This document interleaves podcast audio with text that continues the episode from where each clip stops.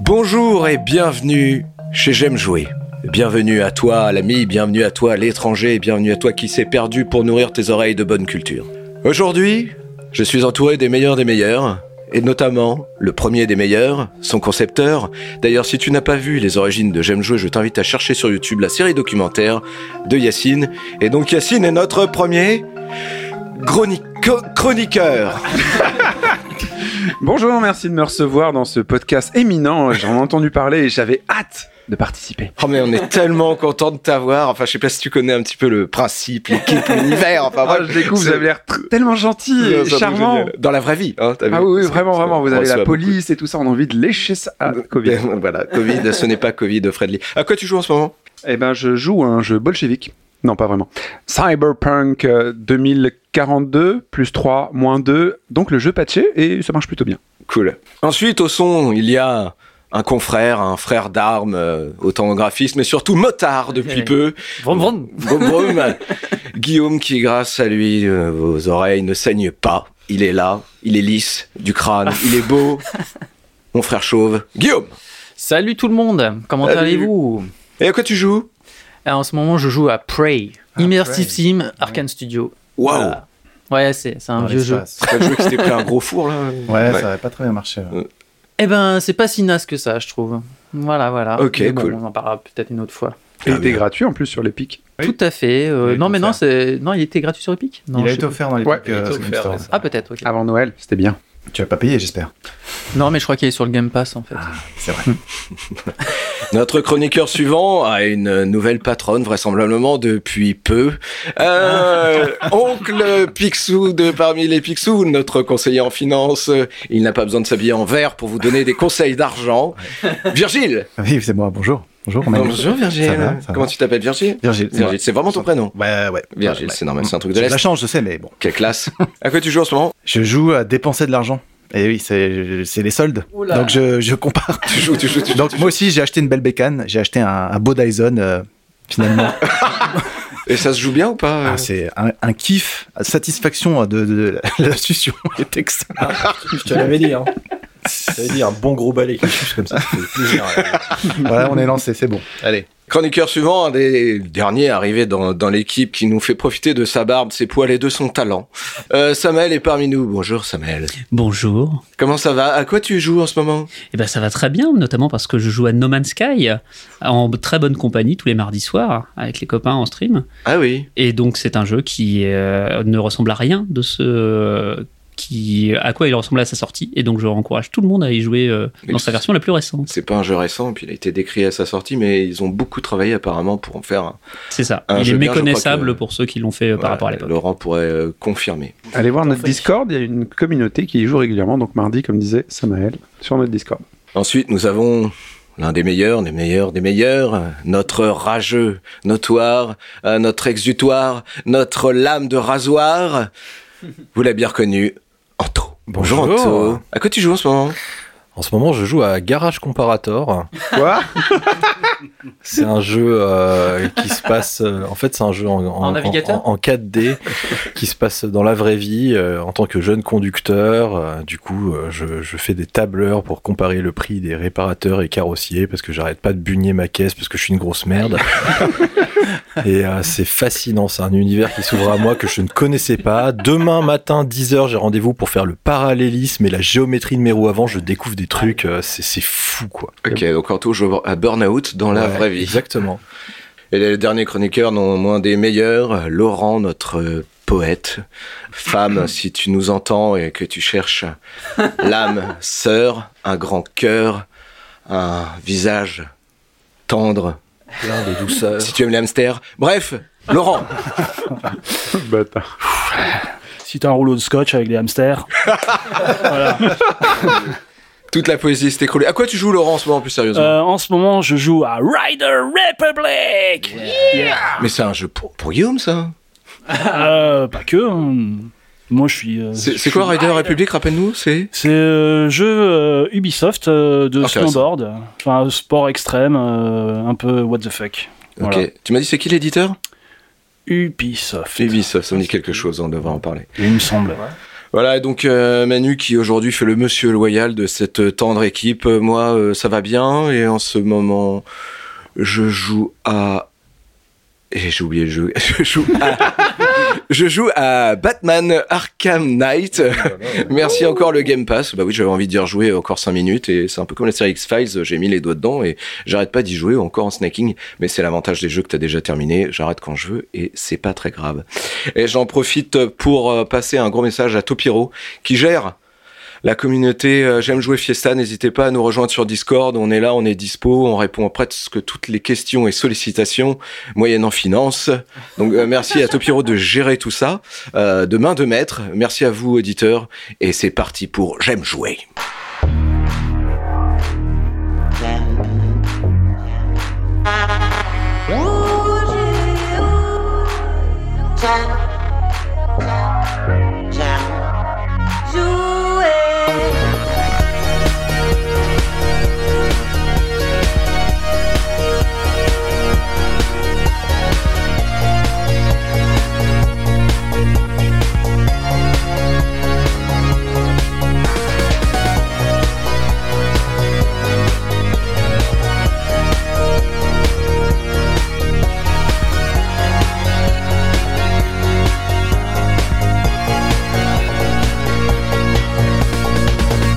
J'aime jouer le podcast.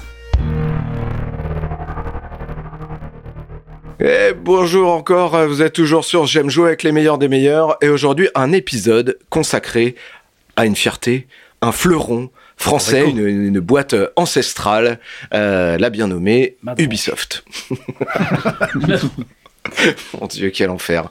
Euh, alors, la Camembert Compagnie. La Camembert Je vais tout de suite commencer par un petit quiz pour aiguiser et tester vos connaissances avant de, de qu'on rentre dans le vif du sujet par rapport à cette, cette, cette saga, euh, quand même, Ubisoft en termes de licence, de, de, de famille d'entreprise. Voilà. Fierté de la France, Cocorico, let's go!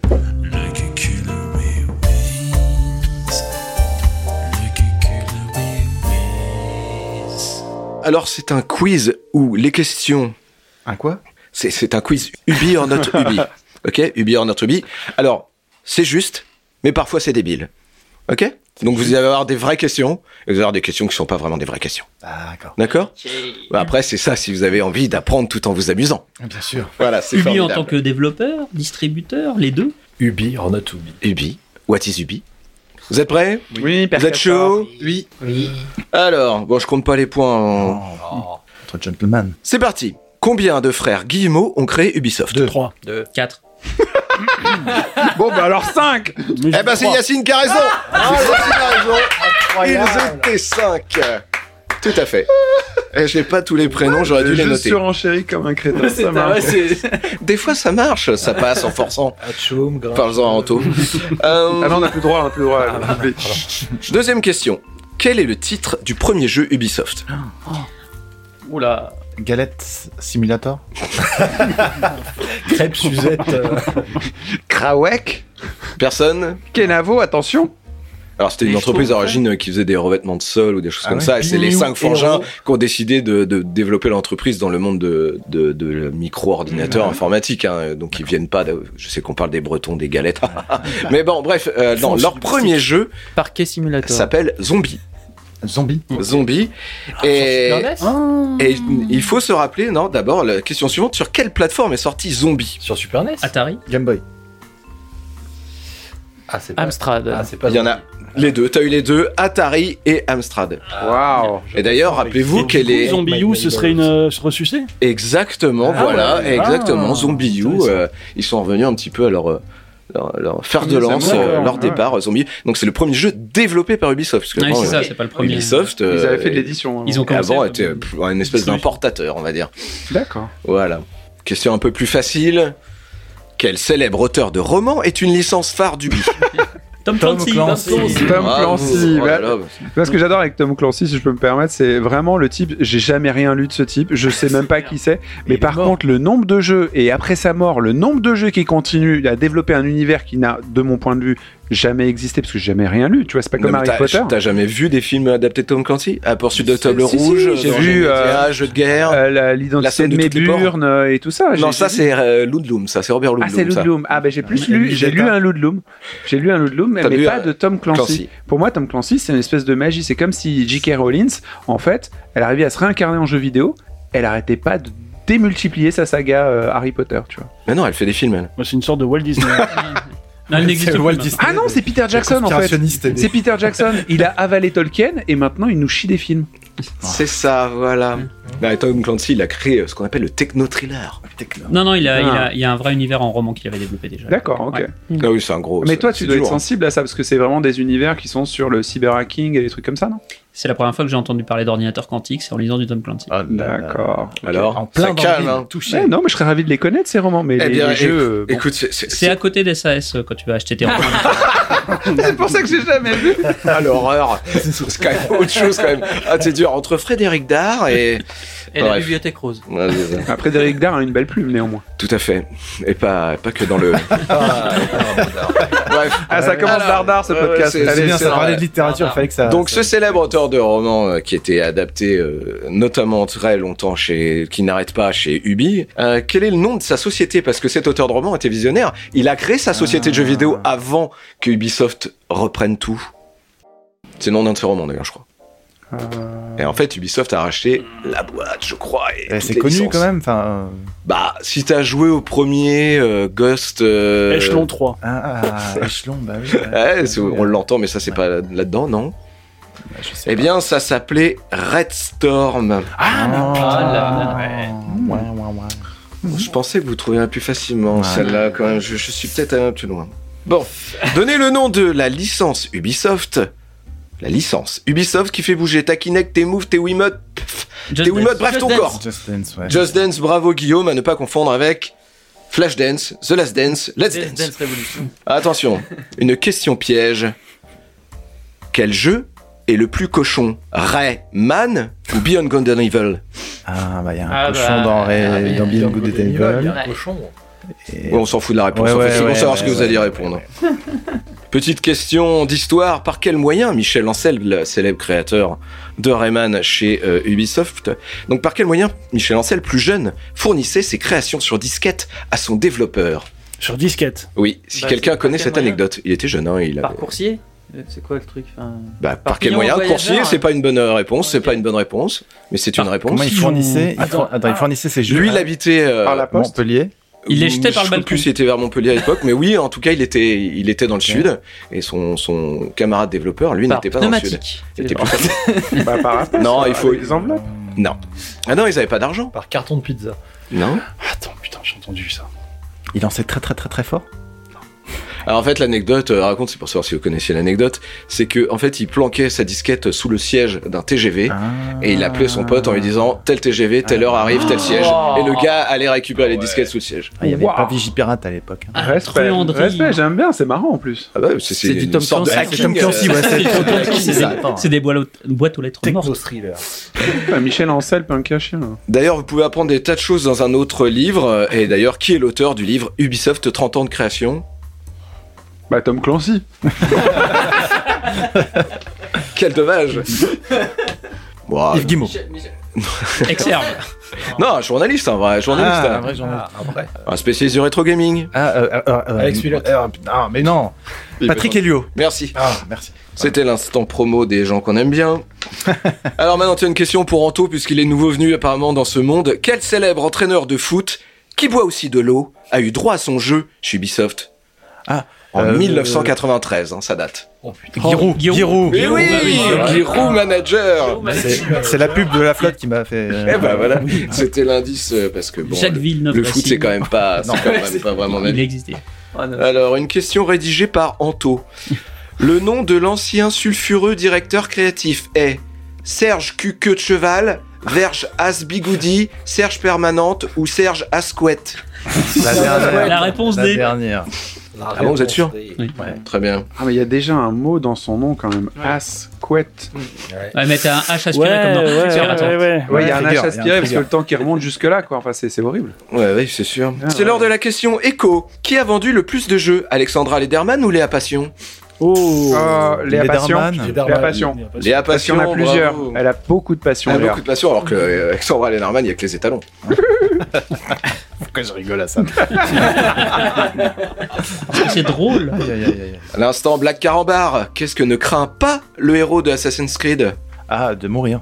Ah non, Assassin's Creed, non, pardon. Qu'est-ce qu'il ne craint Qu'est-ce qu'il ne craint pas, Fear No One. Euh, non. Dans le premier, il craignait la flotte. Hein. Bah, il n'a pas le vertige, clairement. Alors, je rappelle, c'est l'instant blague Carambar. Ah. Rocky. Un jeu de mots de débile. Les Tout à fait. Rocky. Il ne craint pas de se retrouver sur la paille. Oh là là là Toi qui t'occupes du son, n'hésite pas à mettre un... Voilà. D'ailleurs, vous pouvez créer vos blagues Assassin's Creed chez vous, j'ai l'impression. Amusez-vous tout en vous amusant. Est-ce que Assassin's Creed est un bon film ah. Je l'ai pas vu. Ah, il y a Fassbender. Ah oui, il y a un casting de dingue. J'ai pas passé un mauvais moment en le regardant. Oh, c'est pourri. C'est facile. Mais euh, bah, attends, attends bah, par contre, il y a de l'érotomanie. Clairement, si, si t'es un homme ou une femme et que tu aimes Fassbender à poil, c'est un bon film. Shame est et Shame, Shame aussi parce que t'as as sa bite qui pendouille et qui fait boum boum boum. Euh, d'ailleurs, il a eu. C'est la, sienne ou une doublure? Euh, C'est la, sienne et d'ailleurs, il a eu une, une reco. c'est comme TripAdvisor aux Oscars. il y a Georges Clooney, mais je l'ai fait exprès. Georges Clooney disait bah, écoutez, avec un truc comme ça, je serais ravi de jouer au golf.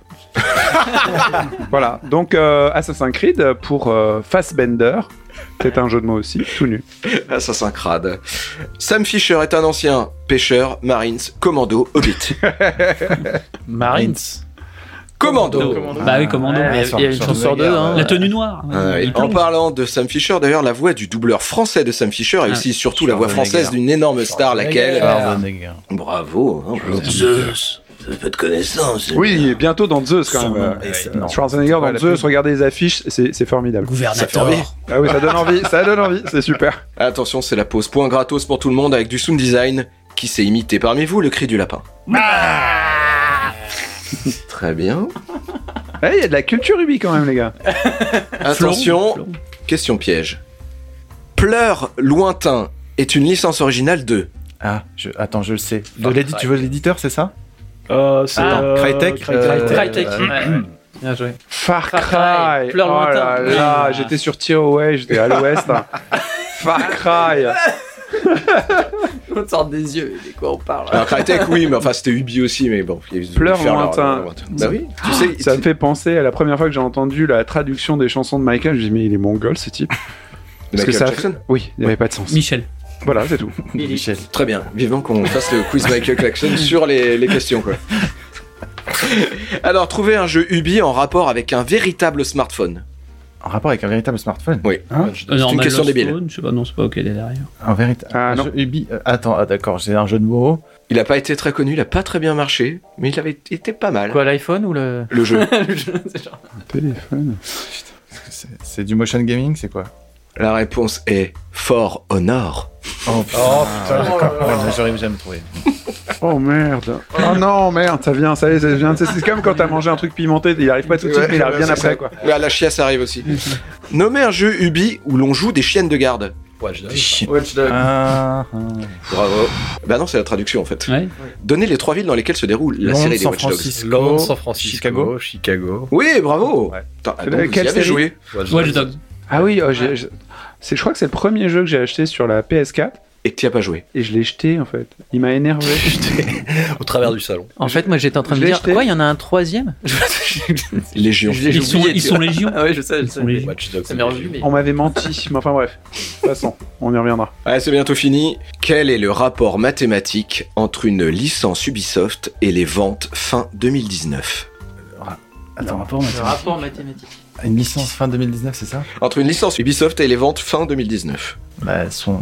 Ah oui, il y a un truc Fallen, euh, quelque chose. Elles, sont, elles, ont, elles ont chuté. C'est quoi C'est un truc comme Fallen ça Order? Non. Fallen... Tu cherches des mathématiques. Mathématiques. Je comprends pas. je comprends pas la question. Mais euh... Un sur X. En 2019, ils ont fait des ventes de merde, ils se sont écroulés, donc c'est The Division. Ah. Enfin, parce qu'ils voulaient pas l'appeler The Stoustraction. Allez, dernière, dernière question double et on en termine. C'est complètement débile. J'avais dit que ça serait débile. Ghost Recon. Oh merde. À l'origine, sur quelle plateforme est sorti Rayman PS. PlayStation, ah non, PC Engine. Non. PlayStation 2, PC. Super Nintendo. Super Nintendo. il est sorti sur PC, ça j'en suis sûr. Ouais, sur PC. Oui, oui, mais c'est. Euh, La toute première plateforme sur laquelle il est sorti. D'arcade, c'est un truc Oh. euh, genre. euh, Mega Drive 32X, Mega CD. La Lynx. CDI de Philips. Ah, ouais. Ah, c'est pas science-science, c'est de la 3D, début Virtual de la 3D. Boy. c'est- Ah non, c'est- Ah non, c'est- non, c'est de quoi Rayman 2D, hein. Non, Ah, c'est le premier, 2D, c'est le premier. Ah oui, premier Rayman. Ah, J'y ai joué sur Ah, PlayStation, mais 2D. il était sorti sur Un une plateforme euh, un peu exotique. 3D, euh, truc, euh, Jaguar. Jaguar. Ouais, c'est ça, c'est Bravo ouais. Ah bah oui, bah c'est le patron qui a deviné. Et oui, c'était sur Jaguar. Et quelle est la meilleure version? La réponse est... On s'en fout. Voilà Merci pour ce quiz Maintenant, vous êtes affûtés pour les connaissances. Ah là là, on va parler de tout ça. bah, c'est oui. c'est- Apprendre en Il s'amusant. s'est passé des choses entre temps, heureusement. hein. Comme à Allez, l'époque, on- on pouvait apprendre avec Rayman. C'est ça. Math and English. Un mec qui s'appelle Rayman. Moi, ça m'a toujours choqué, hein, mais vraiment, je suis le seul à être choqué. Ouais, mais dans le milieu, il est apprécié, quoi. hein. Ah, mais t'es une Oui. petite chose fragile, toi aussi. Oui, c'est vrai. Et on apprécie Il y a un le milieu également. Généralement, de toute façon, c'est toujours pareil. T'as TBM qui rencontre Rayman. Et ils sont contents. Putain, non. T'as Ah, pas, non, t'es non, pas dans le pas, Grinder Game Bah, t'as des acronymes TBM, très bien montés, et ainsi de suite. Enfin, t'as plein de trucs. Et Rayman, c'est un des acronymes. D'accord. Voilà. C'est encore pire que ce Bah, j'ai hâte de voir le nouveau jeu d'Ubisoft, TBM Machine. Ouais, ok. Ça va être génial, on l'attend impatiemment. On refera un podcast rien que pour ça.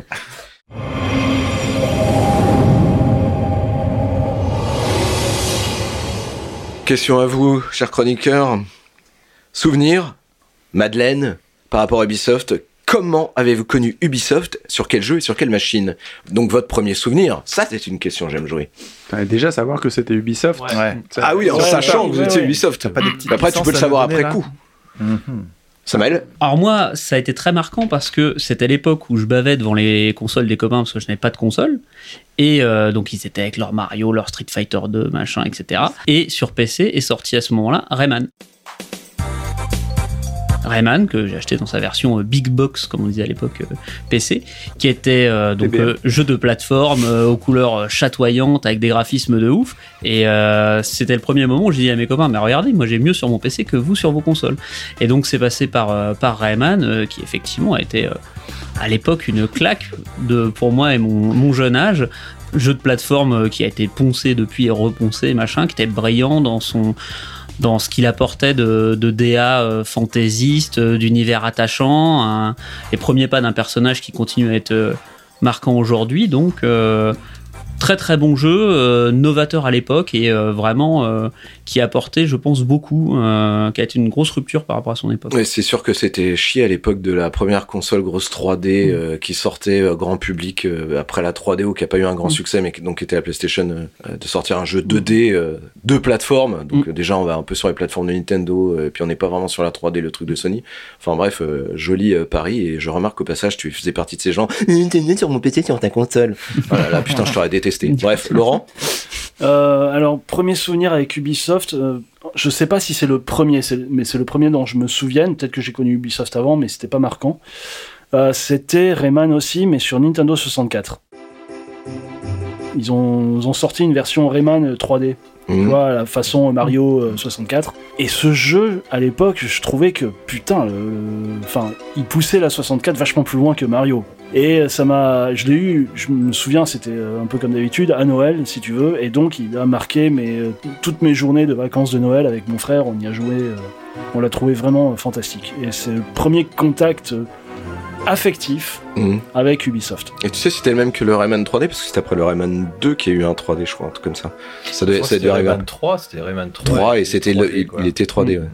C'est ça. Virgile Ouais, bah, je, je me rends compte qu'en fait, euh, j'arrive pas très bien à les visualiser dans les époques euh, pré-2000, en fait, euh, Mm. Ubisoft. Peut-être euh, à, à tort, hein, peut-être ça me reviendra plus tard, mais du coup, la vraie identité Ubisoft, moi, je la vois avec les sables du temps. Tu sais, le Prince of Prince of Persia, Persia. euh, 3D, quoi. Qui vraiment à l'époque quand il est sorti, je me rappelle, s'il se tapait des 19, 20 sur 20, enfin, et c'était vraiment un, super jeu, quoi. Vraiment euh, Prince of Persia, donc euh, plutôt jeu de plateforme, mais avec du combat, et puis cette notion de voilà de remonter le temps là, qui est vraiment euh, une super une super idée, quoi. Ouais, il, est, très très novateur. D'ailleurs, je toujours tout, je trouve ça toujours triste de ce qui est devenu, enfin, à mon sens, Assassin's Creed. Il manque pour moi toujours la partie plateforme qu'il y avait dans, dans, Prince of Persia, qui était pour moi le coup ma partie préférée beaucoup plus que baston. Anto?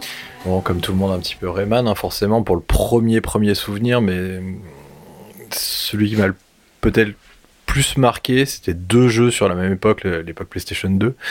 C'était 13, euh, l'adaptation de la ah bande dessinée. C'était Ubisoft euh, qui avait, Ubisoft qui avait fait ça. En cell shading. Et en shading. Parce qu'il est euh, ressorti là chez Microids. Alors ils ont, ils ont filé le remake euh, Ubisoft à Microids. Oui, il paraît que le remake est une catastrophe. Je sais, j'ai acheté. Ah bah. je te confirme. J'ai fait tout un niveau sans flingue dans ma main. Mais pour l'époque, j'avais trouvé ça super et pourtant j'ai aucun affect pour la bande dessinée 13 euh, en, particulier et je trouvais que le jeu était vraiment sympathique. Je retrouvais un petit peu le feeling des, des matchs à mort en équipe, en écran splitté que j'avais sur GoldenEye avant mm. quand je jouais avec des potes. C'était vraiment des super bons moment passé là-dessus pour son mode multi et le, mode solo je le trouvais très sympa avec euh, les effets euh, bande dessinée qui apparaissaient, les euh, onomatopées qui apparaissaient à l'écran. Quand tu balançais un couteau, il y avait marqué zap, tu vois, des trucs comme ça. Je trouvais ça rigolo et enfin l'histoire m'avait bien bien agrippé. C'était un bon jeu, une bonne BO aussi. Et c'était franchement sympa. Et il y avait l'adaptation aussi de King Kong quand ah le film de King Kong de Peter Jackson était sorti. Michel Ancel d'ailleurs, non? Mais bah, je crois que c'est Michel Ancel. C'est Peter Jackson qui est venu chercher Michel Ancel parce qu'à l'époque eh c'est ben, Electronic Arts qui s'occupait des adaptations et Peter Jackson voulait absolument bosser avec le créateur de Beyond Good and Evil. On était dans une époque où les adaptations de films en jeu étaient toujours catastrophiques. Ça a changé. Et oui, ça, a, ça, a, vachement changé. Hein. C'est vachement mieux maintenant. Et euh, c'est, euh, je crois que c'était la première fois que je me disais, putain, l'adaptation du jeu, euh, du film en jeu, bah, du jeu en film, et, et, vachement chouette, quoi. J'étais tombé dessus sur une démo. alors, c'était peut-être pas PlayStation 2, c'était peut-être Xbox 360, c'est peut-être arrivé un peu plus tard. Mais j'avais eu la démo et je me suis dit, ouais, c'est intéressant, quoi. Il y a un côté FPS, il y a un côté plateforme. Tu joues King Kong, tu joues l'aventurier, il y a un côté survie. Le jeu était varié, il était long, il était hyper rythmé. Euh, pas trop long, mais assez euh, gourmand pour te donner plein de trucs à voir. Mhm. Et visuellement, c'était chouette, et puis c'était exotique, c'est un truc qu'on n'avait pas l'habitude de voir. Et c'était à l'époque où je me disais, euh, ouais, Ubisoft, ils sont un peu en perte de, vitesse et tout. Et là, je, en, peu de temps, ils ont sorti plusieurs jeux comme ça. Bah, il y a eu 13, il y a eu King Kong, il y en a eu plusieurs comme ça. Et King Kong m'a vachement marqué. Et pourtant, je le referai aujourd'hui, je le trouverais catastrophique, je pense. Mais à l'époque, il était super. Mm. Yacine Moi, j'ai du mal à identifier en fait l'identité d'Ubisoft. Quand est-ce que je dis ah ça, je joue à un jeu Ubisoft? Je, je sais pas. D'ailleurs, euh, j'ai joué à Rayman et je pense que c'est un premier souvenir réel de jeu Ubisoft, même si j'en suis pas sûr je, trouvais ça super, c'était beau, c'était de la 2D. Enfin, vraiment, le premier, premier Rayman, qui, je voyais des sprites en fait, je voyais des mm. sprites et ça me parlait. Donc, euh, voilà, c'était cool. Euh. mais je, même le logo, j'essaie d'identifier le logo, l'espèce de truc, et je pense que moi, je voyais un animal avant. Je sais pas si leur logo a changé. Euh. ça, c'était infogramme. Voilà, je comprends. en fait, c'est ça le truc, c'est que je comprends avec, le, le, tatou d'infogramme. Ils, en ont changé plusieurs fois. Hein. Et Ubisoft avait un logo avant, et je pense qu'au moment où je jouais à, à Rayman, j'avais pas l'espèce de de, de, trucs là qu'ils ont, le spiral rond, machin truc. C'était un arc-en-ciel. C'était un arc-en-ciel, un espèce de. Ouais. Ubisoft avec l'arc-en-ciel en dessous. Mais le jeu déterminant pour moi, euh, alors même si j'aimais King Kong aussi, enfin j'aime bien les, les adaptations qu'ils ont pu faire de films, je trouvais ça, ça marchait pour moi, même si je suis pas forcément client, je, je m'amusais. Euh, bah forcément c'est Assassin's Creed le premier. Euh, mm. J'ai complètement scotché sur. Euh, j'ai identifié, Ubisoft complètement. Je l'ai associé au truc. Le jeu, en plus, moi, m'a vraiment, vraiment, vraiment impressionné. Euh, pour un jeu euh, où il se passe pas grand chose et que tu fais à peu près la même chose non-stop, j'ai trouvé ça génial, j'ai trouvé ça extrêmement dépaysant. Ça, au moment où c'est sorti, je me suis dit ah Ubisoft, je vais pas les lâcher parce que c'est tellement waouh. Et en plus ces pays, moi, moi j'ai tendance, bah, je les connais. Enfin, je connais le sable, je connais ces, ces légendes. J'étais très très fasciné de voir euh, ce rendu. Je pense que j'ai joué en hiver en plus, donc le décalage avec le, le désert et tout ça. C'était une telle promesse d'aventure. Le fait que ce soit français aussi ça me donnait une projection vachement folle parce que je, dans ma tête, il y a eu un mélange avec Cryo et les aventures. sincèrement, j'ai fait un mélange en me disant j'avais joué à des jeux insupportables comme Versailles, comme euh, tous ces jeux où click, ouais, des point and click très lourds avec des tas de personnages qui sont hyper rigides. Je me suis dit waouh, ils vont arriver à faire la fusion des meilleurs du meilleur du meilleur. Tu vois, je vais pouvoir faire du vrai gameplay, monter sur des bidules et voir des beaux décors avec une vraie histoire. Bon, c'était pas exactement ce qui s'est produit, mais ouais, j'ai scotché sur l'identité d'Ubisoft à ce moment-là, en fait. Voilà.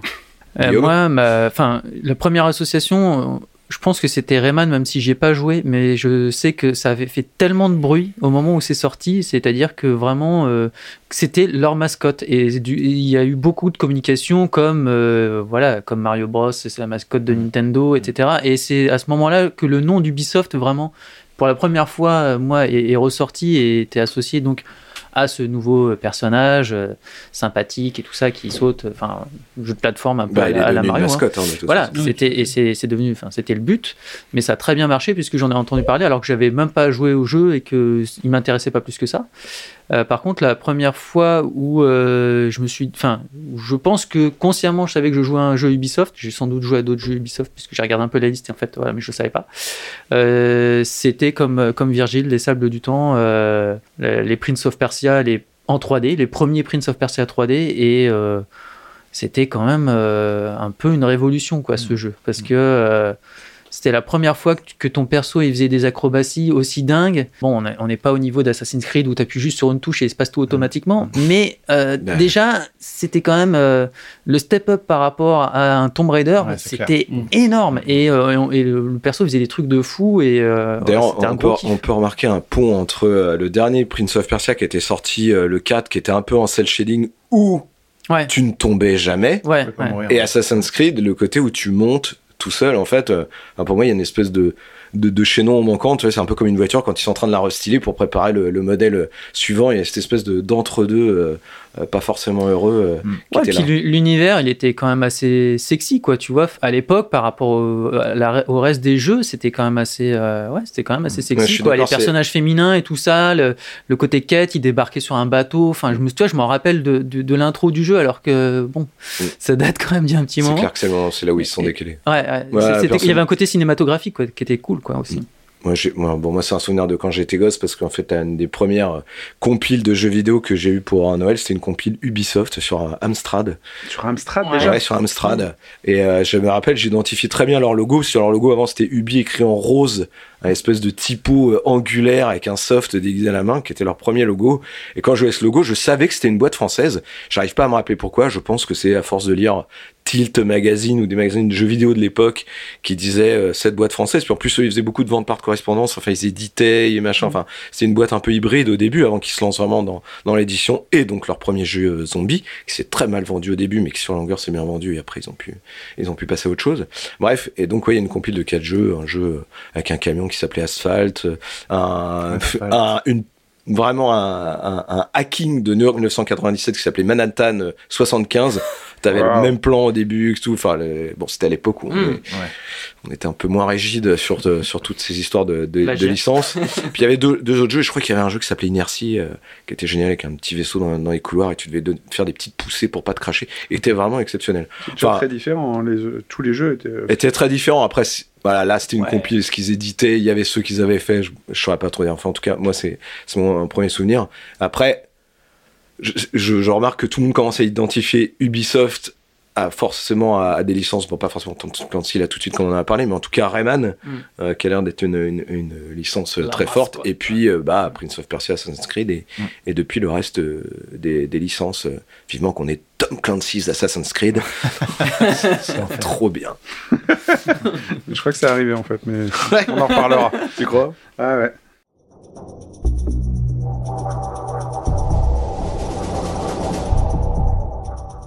On passe tout de suite à la fameuse rubrique du moment, la question que nos auditeurs se posent. Nous avons reçu beaucoup de messages, de télégrammes, de pigeons voyageurs, de SMS, de textes, de tout ce que vous voulez pour savoir. Alors la question, j'allie, pourquoi Anto joue-t-il toujours au jeu Ubi? Voilà, c'est une question qu'on nous a posée euh, sur les internets. Anto, cette question t'est adressée. En fait, elle a pris au piège là d'un coup. ah, à vous, parle. Pourquoi? Pourquoi je joue toujours au jeu Ubisoft? Oui, parce que tu nous as révélé que quoi qu'il arrive, quoi que tu penses, qu'on pense d'un jeu Ubi, euh, souvent on n'en est pas déçu à partir d'un moment, tu nous as dit, mais quoi qu'il arrive, je ne sais pas pourquoi, j'y vais. Alors, c'est vrai pour Assassin's Creed, c'est presque vrai pour Far Cry, à part quelques épisodes qui, à côté desquels je suis complètement passé, ou alors que j'ai testé et qui étaient catastrophiques. Et là, je commence à sentir le shift en moi. Là, je commence à partir à la dérive parce que j'ai acheté Far Cry 6, le dernier en date, que j'ai ah. revendu littéralement au bout de deux jours. Mais vraiment, hein, c'était une catastrophe, quoi. Enfin, il n'y a rien qui allait. Et euh, là, ils viennent de sortir le Rainbow Six euh, slash euh, Back 4 Blood slash extraction d'hémorroïdes. Voilà, extraction d'hémorroïdes exactement. Donc, et là, je comprends pas le côté hybride du truc sur une licence on va pas dire que c'est une licence forte, Rainbow Six, mais qui a une vraie identité quand même. dans le e-sport maintenant, quand même. Dans le, dans le e-sport, oui, voilà. Enfin, je veux dire en termes d'univers, tu vois, bon, c'est. C'est une réussite du Ubisoft. C'est Rainbow Six. C'est Counter-Strike, tu vois, je veux dire en termes de lore, quoi. Et, oui, c'est pas, voilà. pour l'histoire. Voilà. Et, mais ça me gêne, tu vois, d'avoir un truc aussi, euh, entre guillemets, et c'est pas péjoratif, générique, et d'avoir un truc à côté aussi, pareil, complètement générique, de mettre des extraterrestres qui ressemblent à rien, des gros tas de merde, à des kystes sébacés. Enfin, c'est horrible, quoi, ce qu'ils ont fait sur Rainbow Six Extraction. bien ta lecture. Et, et, et du coup, euh, euh, c'est pas possible. Moi, je peux pas jouer à ça, tu vois. Là, c'est vraiment. Là, il y a le côté euh, entre guillemets euh, swap color. En gros, c'est tu prends le même, tu prends le même contenu et tu changes un peu l'habillage et t'en refais euh, exactement la même chose, qui me saute trop à la gueule. Alors que c'est exactement la méthode Ubi depuis des années avec leur licence phare Assassin's Creed, hein, parce que c'est vraiment leur licence phare maintenant. Euh, mais chez Assassin's Creed, il y a, comment dire, toujours un une sorte de dépaysement qui me plaît bien. Il y a le voyage. Il y a le voyage, euh, il y a la découverte d'une culture, d'une époque qui me plaît bien. J'ai jamais retrouvé le kiff que j'ai eu en jouant à Assassin's Creed 2, qui se passait en Italie, à la Renaissance, que j'avais fait. Et dans les options, tu pouvais faire en sorte que les personnages principaux aient la voix en français ou en anglais au choix, mais que tous les PNJ, les personnages non joueurs à côté desquels tu te balades, parlent en italien. Et c'est ce que j'avais fait comme choix. Et je trouvais ça formidable de me balader à Florence, à Venise, d'entendre les mecs parler en italien, de voir comment était faite la ville à l'époque, comment les gens euh, euh, se comportaient, les, différentes classes sociales. Je trouvais ça, je trouvais ça super euh, intéressant en fait, cette plongée dans une époque, un univers, un pays, une culture différente. Et c'est ce que j'aime dans, dans les Assassin's Creed, qui est vraiment en train de se perdre parce que maintenant, euh, tu vois, genre voilà, bon allez, Assassin's Creed, bon, Assassin's Creed Viking, Assassin's Creed euh, Samouraï, c'est Assassin's Creed euh, à la plage, tu vois, mm. maintenant, il y a moins la dimension complète du truc. Tu vois, le dernier en date, Assassin's Creed Valhalla, bon, c'est Assassin's Creed Viking, tu vois, bah, ça se passe en Angleterre quand les Vikings essayent de, de prendre d'assaut l'Angleterre. Euh, enfin, c'est la campagne anglaise, il se passe rien. Euh, les villes, tu t'en branles. Enfin, tu, découvres rien, tu vois. Enfin, pas beaucoup de dépaysement. C'est ça. Il y a, très peu de dépaysement et ça me ça me fatigue un peu, quoi. Et euh, bah, pour revenir sur Far Cry 6, voilà. Enfin, ils ont fait un espèce de, de méga mélange mashup cocktail imbuvable de tout ce qu'ils pensaient devoir marcher dans un Far Cry. Donc en gros, ils ont repris le même modèle qu'ils utilisent depuis Far Cry 3 euh, Far Cry 3 qui est un excellent jeu. Sauf que bah on en est au sixième, voire euh, plus si tu comptes pas Far Cry Primal, Far Cry New Dawn, machin et tout. Et ils ont rajouté tout un tas de trucs qui ne servent strictement à rien, une dimension euh, RPG light entre guillemets où en gros les ennemis sont devenus des sacs à PV. Ça n'a rien à faire dans un jeu du type Far Cry où tu mets trois balles dans la tête d'un mec et le mec te court après comme un abruti avec une intelligence artificielle digne d'une espadrille voilà, tu vois, ça c'est pas possible. Euh, la physique des personnages est pas possible, quoi. Tu, tu roules en voiture sur un mec, le mec il s'envole droit comme un piquet, il ratterrit et continue à te tirer dessus.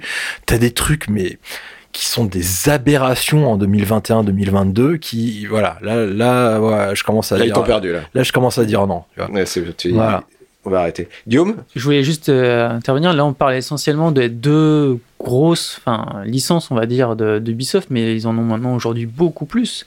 Mm. Des tout aussi grosses, hein, euh, Watch Dogs. Euh, Alors, j'ai joué à tous les Watch Dogs aussi. Voilà, je voulais savoir si tu avais tout, tout, expérimenté, parce que tu as parlé essentiellement de ces deux-là.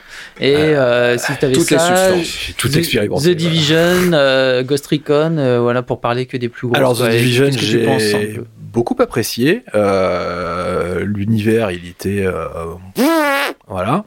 Euh, mais Tom Clancy, on dit, on dit pas. on dit Tom Clancy, on fait pas le prout de la bouche. Ah, le, rapport avec Tom Clancy dans The Division, waouh. Ouais, mais bah, c'est façon Ubisoft. Un, bah, je trouvais ça intéressant The Division parce que c'était un vrai jeu de coop, malgré le côté sac à PV, mais pour le coup, ça correspondait bien à ce type de jeu. Les différentes classes de personnages que tu pouvais que tu pouvais jouer était vraiment complémentaire. Tu pouvais vraiment en avoir un qui s'occupait du soin, un qui s'occupait du soutien, un qui s'occupait de l'assaut et même si l'intelligence artificielle des ennemis était euh, très euh, limitée, tu pouvais quand même faire des petites stratégies. C'est quand tu te mettais dans des modes de difficulté un peu plus, euh, un peu plus élevés que la moyenne. Et euh, j'ai eu des séquences de jeu qui étaient vraiment intéressantes sur The Division 1 et sur le 2 aussi. Je les, trouvais, je les ai vraiment trouvé sympathiques. Après, c'est vrai que ça fait très jeu, euh, très générique, quoi. C'est des trucs que tu vois à gauche, à droite, un peu partout. Et pour Watch Dogs, euh, j'ai joué au dernier Watch Dogs en question, euh, Watch Dogs Légion, donc, qui avait plein de bonnes idées. Tu pouvais interpréter les personnages que mm. tu voulais, tu pouvais te créer ta propre petite armée, et puis c'est un petit côté rigolo de pouvoir interpréter euh, enfin jouer une petite vieille euh, qui se tape avec son parapluie. Euh, bon voilà. Après, en termes de, game design, les missions sont très répétitives. Il n'y a pas grand chose à en tirer. Il y a une ou deux missions qui sortent du lot dans Watch Dogs Legion, dont une en, milieu de jeu qui parle de d'intelligence artificielle et c'est un sujet qui, qui moi m'intéresse beaucoup. Il y a presque un côté presque Ghost in the Shell dans la manière dont c'est traité. et Ghost in the Shell, le manga, hein, l'animé, mm. euh, pas, pas, pas l'adaptation qu'ils en ont fait euh, plus édulcoré. Et c'était vraiment bien. Ça, j'ai trouvé ça vraiment bien. Mais au final, le jeu était quand même répétitif. Donc c'est toujours des bonnes idées, mais évidemment euh, pas grand chose derrière qui suit. C'est du très très bon beurre, mais tartiné sur une tartine beaucoup trop grande. Mais excuse-moi. parce que c'est exactement. Je me faisais la réflexion. je pensais quand tu parlais, je me faisais cette réflexion. Tu vois. Enfin, moi, c'est arrivé avec Assassin's Creed Odyssey où vraiment c'était une grosse tartine. Ouais mais étalé de confiture partout. ça m'a écœuré, quoi, vraiment.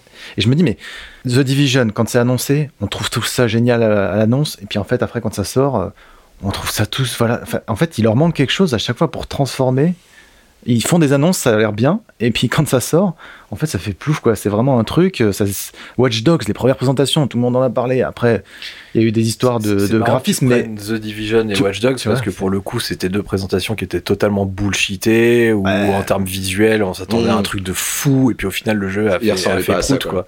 Yes. On parle pas de. Il y a plusieurs euh, Ubisoft, en fait, j'ai l'impression.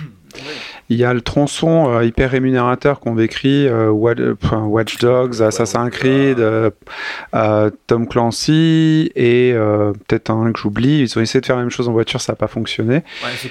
En gros, ils sont, il y a le département on grimpe et on va te raconter une histoire exotique. Donc ça, ça serait Assassin's Creed. On tire avec les copains en tuant tout ce qui est présent sur le truc. Donc ça, ça serait plutôt Far Cry. On tire avec les copains, ouais, alors donc oui, euh, dans, dans un plus euh, de division, euh, on tire dans les copains. Avec une dimension RPG. Avec une dimension RPG, avec les copains, genre de manière hebdomadaire, on tire sur des sacs à PV. Des sacs à PV, donc ça va être long les parties. Donc ils vont avoir des rendez-vous réguliers parce qu'on n'a pas le temps d'écrire l'histoire, donc il faut que les, les ennemis aient beaucoup de vie et que ce soit très espacé. Donc là, on va capturer les joueurs longtemps sur ça parce que l'objectif c'est créer bah, une besace de joueurs qui va peut-être payer un abonnement un jour, mais on n'a pas encore réfléchi à comment, donc ça arrivera jamais. Qu'est-ce qui manque? Euh, le Vroom Vroom, ils sont votés avec euh, The Croûte. Euh, The Croûte. Et ce qui est, ce qui est marrant dans ce tronçon-là. Et The Croûte 2. Donc, c'est, tous ces jeux cités, c'est une forme d'Ubisoft. Et de l'autre côté, il y a d'autres Ubisoft. L'Ubisoft que, que j'ai pu aimer, un, peu un, peu indé, un peu enfantin. On retrouve du Rayman, on retrouve les lapins crétins, on retrouve du Just Dance, on trouve des projets qui semblent un peu plus à échelle humaine. Rocksmith ah, alors là, je reviendrai là-dessus. pour moi, c'est un autre souci, quoi.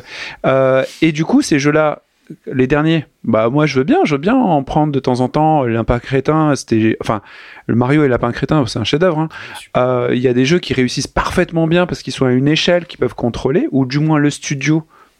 Et il y a espèce de buzzage, je reviens sur ce que tu disais Anto surtout, Assassin's Creed, Far Cry, de Division, machin truc, où ils partagent toutes leurs ressources, tous leurs éléments, et, et ça c'est une espèce de le clone du clone du clone du clone parce que quand tu as joué à Assassin's Creed tu vas retrouver un truc que tu vas retrouver bizarrement dans The Division euh, ce qui est un post ou dans Splinter Cell ou dans euh, Far Cry ou dans machin. c'est un espèce de méta-jeu qui, qui, est exactement euh, le reflet de leur méthode de développement en fait. Non mais voilà est-ce que le problème c'est que pas maintenant c'est plutôt un cahier des charges et il coche des cases quoi. le truc c'est c'est comme si tu faisais en fait c'est c'est comme de la consanguinité de village en fait. Oh, on y revient. Ça faisait longtemps. tu baises avec tes proches, c'est les origines de la boîte. Plus malheureusement, je, je m'avoue peut-être, euh, plus du coup, bah, effectivement, tes enfants ont des difficultés respiratoires, ont peut-être des difficultés intellectuelles, puis ils font des enfants ensemble et ça devient autre chose. Excusez-le, il est nouveau. et,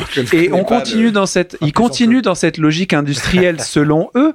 Le résultat, malheureusement, c'est qu'on arrive à Far Cry 6, où quand tu prends le jeu en main, tu te dis, Ok, Même le 5 je vais pas dire qu'il a des problèmes moteurs, intellectuels, qui me bave sur les mains et qui fait frire ma console parce que, tu penses qu'il faut le sortir du système scolaire euh, habituel. Eh ben, exactement, tu as, envie d'aider cet enfant qui a été euh, euh, bah, pas aidé depuis la naissance ou même avant, pendant la gestation. Et j'ai l'impression qu'il y a une espèce de consanguinité hystérique sur ces produits-là qui sont les plus rémunérateurs et qui crée du coup des trucs souvent sans âme, souvent déglingués, souvent boiteux et qui sont qu'on essaie d'aider après, tu vois, dans des enfin qui vont pas survivre de toute façon. Parfois ils ont une, chance et l'un des deux, l'un des trois ou des quatre qu'ils ont sortis va être bah, finalement bien et tombe au bon moment. Donc du coup on est très contents tous de jouer à Assassin's Creed Odyssey parce que bah ouais, bah il y a le Covid, donc on est bien obligé d'acheter ta merde pour plonger dans des trucs et découvrir ton jeu, quoi ou euh, faire. tu penses qu'après il décrypte le, celui qui a fait du succès? Tu penses qu'il se dit tiens celui-là a eu du succès pourquoi? Et, ils se disent merde où est-ce qu'on a merdé pour que ça réussisse? Bah, Moi je suis persuadé que ça, reste toujours des succès marketing. Quand il y a des succès, il y a les achievements, il y a les succès et ainsi de suite. Ils voient à quel point le jeu a été terminé, quelle mission a eu le plus de succès et les degrés d'attractivité de chaque euh, euh, niveau et ils en tirent un cahier des charges pour le répliquer après et ainsi de suite. Est-ce que ça reste très étudié au-delà du nombre de ventes et de l'argent qui est sorti quoi? J'espère pour eux. Tous les cas, cette démarche crée un certain type de jeu qui avait fonctionné au début jusque, je pense, à Brotherhood sur Assassin's Creed, de mon point de vue, euh, mais qui m'intéresse absolument plus, alors que j'aimerais bien donner de l'argent à un jeu français qui cartonne et qui me promettait à l'origine de me raconter des histoires. C'était le cas d'Assassin's Creed 1, 2, 3 éventuellement, où tu te dis, il y a peut-être du storytelling. Ou alors, complètement à l'ouest, à une échelle très petite, à l'échelle d'antan, peut-être moins rémunératrice, j'en sais rien. Euh, Soldat inconnu que j'ai adoré, mhm. euh, les Rayman que je trouve géniaux, même les derniers Legends qui sont super durs soi-disant, mais mais musicalement et tout, l'univers est super. Donc, Beyond Good and Evil, c'est un peu euh, la dernière chance pour certains joueurs, par exemple. Mais en fait, le, donc le problème serait plutôt une histoire de, de storytelling. D'ailleurs, Adil avait, euh, nous avait euh, quand même euh, sorti de la tombe une, une phrase de je sais bah, plus quel directeur. Hein c'était Asquette Ah bah, je suis quasiment sûr. Qui voulait que les joueurs ne soient plus embêtés. Euh, Il y a plus de narratif. avec du narratif qu'il fallait qu'ils vivent leur propre expérience. Il écrit son histoire lui-même et du coup, il faut pas l'enfermer dans un carcan un peu verrouillé. Et je pense que c'était à l'époque où vous avez analysé que les jeux solo n'étaient pas rentables et ils finiraient par ne pas fonctionner. Et ce qui était intéressant, c'était plutôt les jeux services mm. et les histoires en multi, parce que là, les joueurs jouent longtemps, ils mm. restent longtemps, ils rachètent pas un jeu ou ils le revendent pas, et du coup, c'était profitable. Mm. Mais juste après cette déclaration de ce monsieur avec ses couettes là, enfin pardon, ce, ce créateur qui a fait beaucoup de choses super bien chez Ubisoft, faut quand même le reconnaître, un an après, puis deux ans après, on voyait des succès de jeux solo exploser de manière folle. C'était le cas de God of War, euh, Uncharted comme d'habitude, et de plus en plus en fait, de plus en plus de jeux solo prenaient le pas. Euh, sur des jeux multi parce que euh, je me rappelle c'était même l'époque il me semble où Dead Space devait avoir un multi. Tous les jeux qui avaient eu un succès, il fallait qu'ils aient un multi. Et leur jeu de caisse, justement, c'était un jeu multi. C'était pas un jeu de caisse plus avec du multi, tu vois. Oui, c'était leur force à horizon. Oui. Ouais. Et il y avait une volonté d'abolir la, frontière entre le jeu solo et le jeu multi, que ce soit similaire. Ils se sont exprimés plusieurs fois là-dessus, effectivement, pensant que c'était ça l'avenir du gaming. C'est pour ça que je peux dire fièrement, We are Ubisoft. We are Ubisoft. Nous sommes Ubisoft. We are Ubisoft. We are Ubisoft. We are Ubisoft. Since we are Ubisoft, I have one question for you. What future will you make? En gros, moi, je regrette vraiment euh, Ubisoft d'antan, tu vois. Parce que, effectivement, à l'époque où ils se cantonnaient à une licence, une façon de jouer. Tu vois, t'avais. Euh, Prince of Persia, Splinter Cell. Il y avait Sprint, euh, ouais, mais en fait, ça permettait de se concentrer sur des innovations de gameplay et technologiques à l'époque qui étaient quand même assez bluffantes. Enfin, quand tu vois ton Prince of Persia qui quitte le sol pour marcher sur un mur, tu dis waouh, putain, ça c'est le jeu vidéo de demain, quoi. Enfin, c'est que du bluff, mais ça marche. Et tu retrouves quand ça tu... que dans ton Prince of Persia et pas dans la licence d'à côté. Quand tu es dans Splinter Cell, quand tu es dans Splinter Cell, que tu passes ton temps à te cacher euh, dans les jeux d'infiltration de, derrière un pauvre muf, et sauf que là, il peut faire trois petits pas et hop, il, est se, met, il se colle au plafond. C'est juste, c'est juste un gimmick de ah, dingue. le, Van Damme, Van Damme Spider-Man.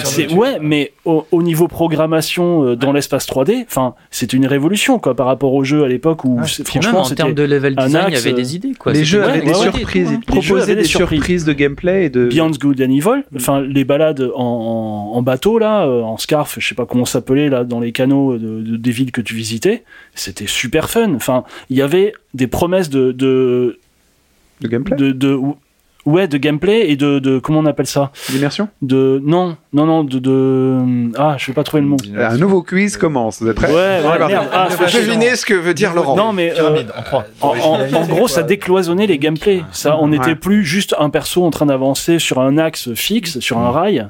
Ouais je sais ce que tu veux dire. On pouvait, tu vois, réellement, dans quoi. réellement se déplacer dans l'espace et gérer cet espace. Mm.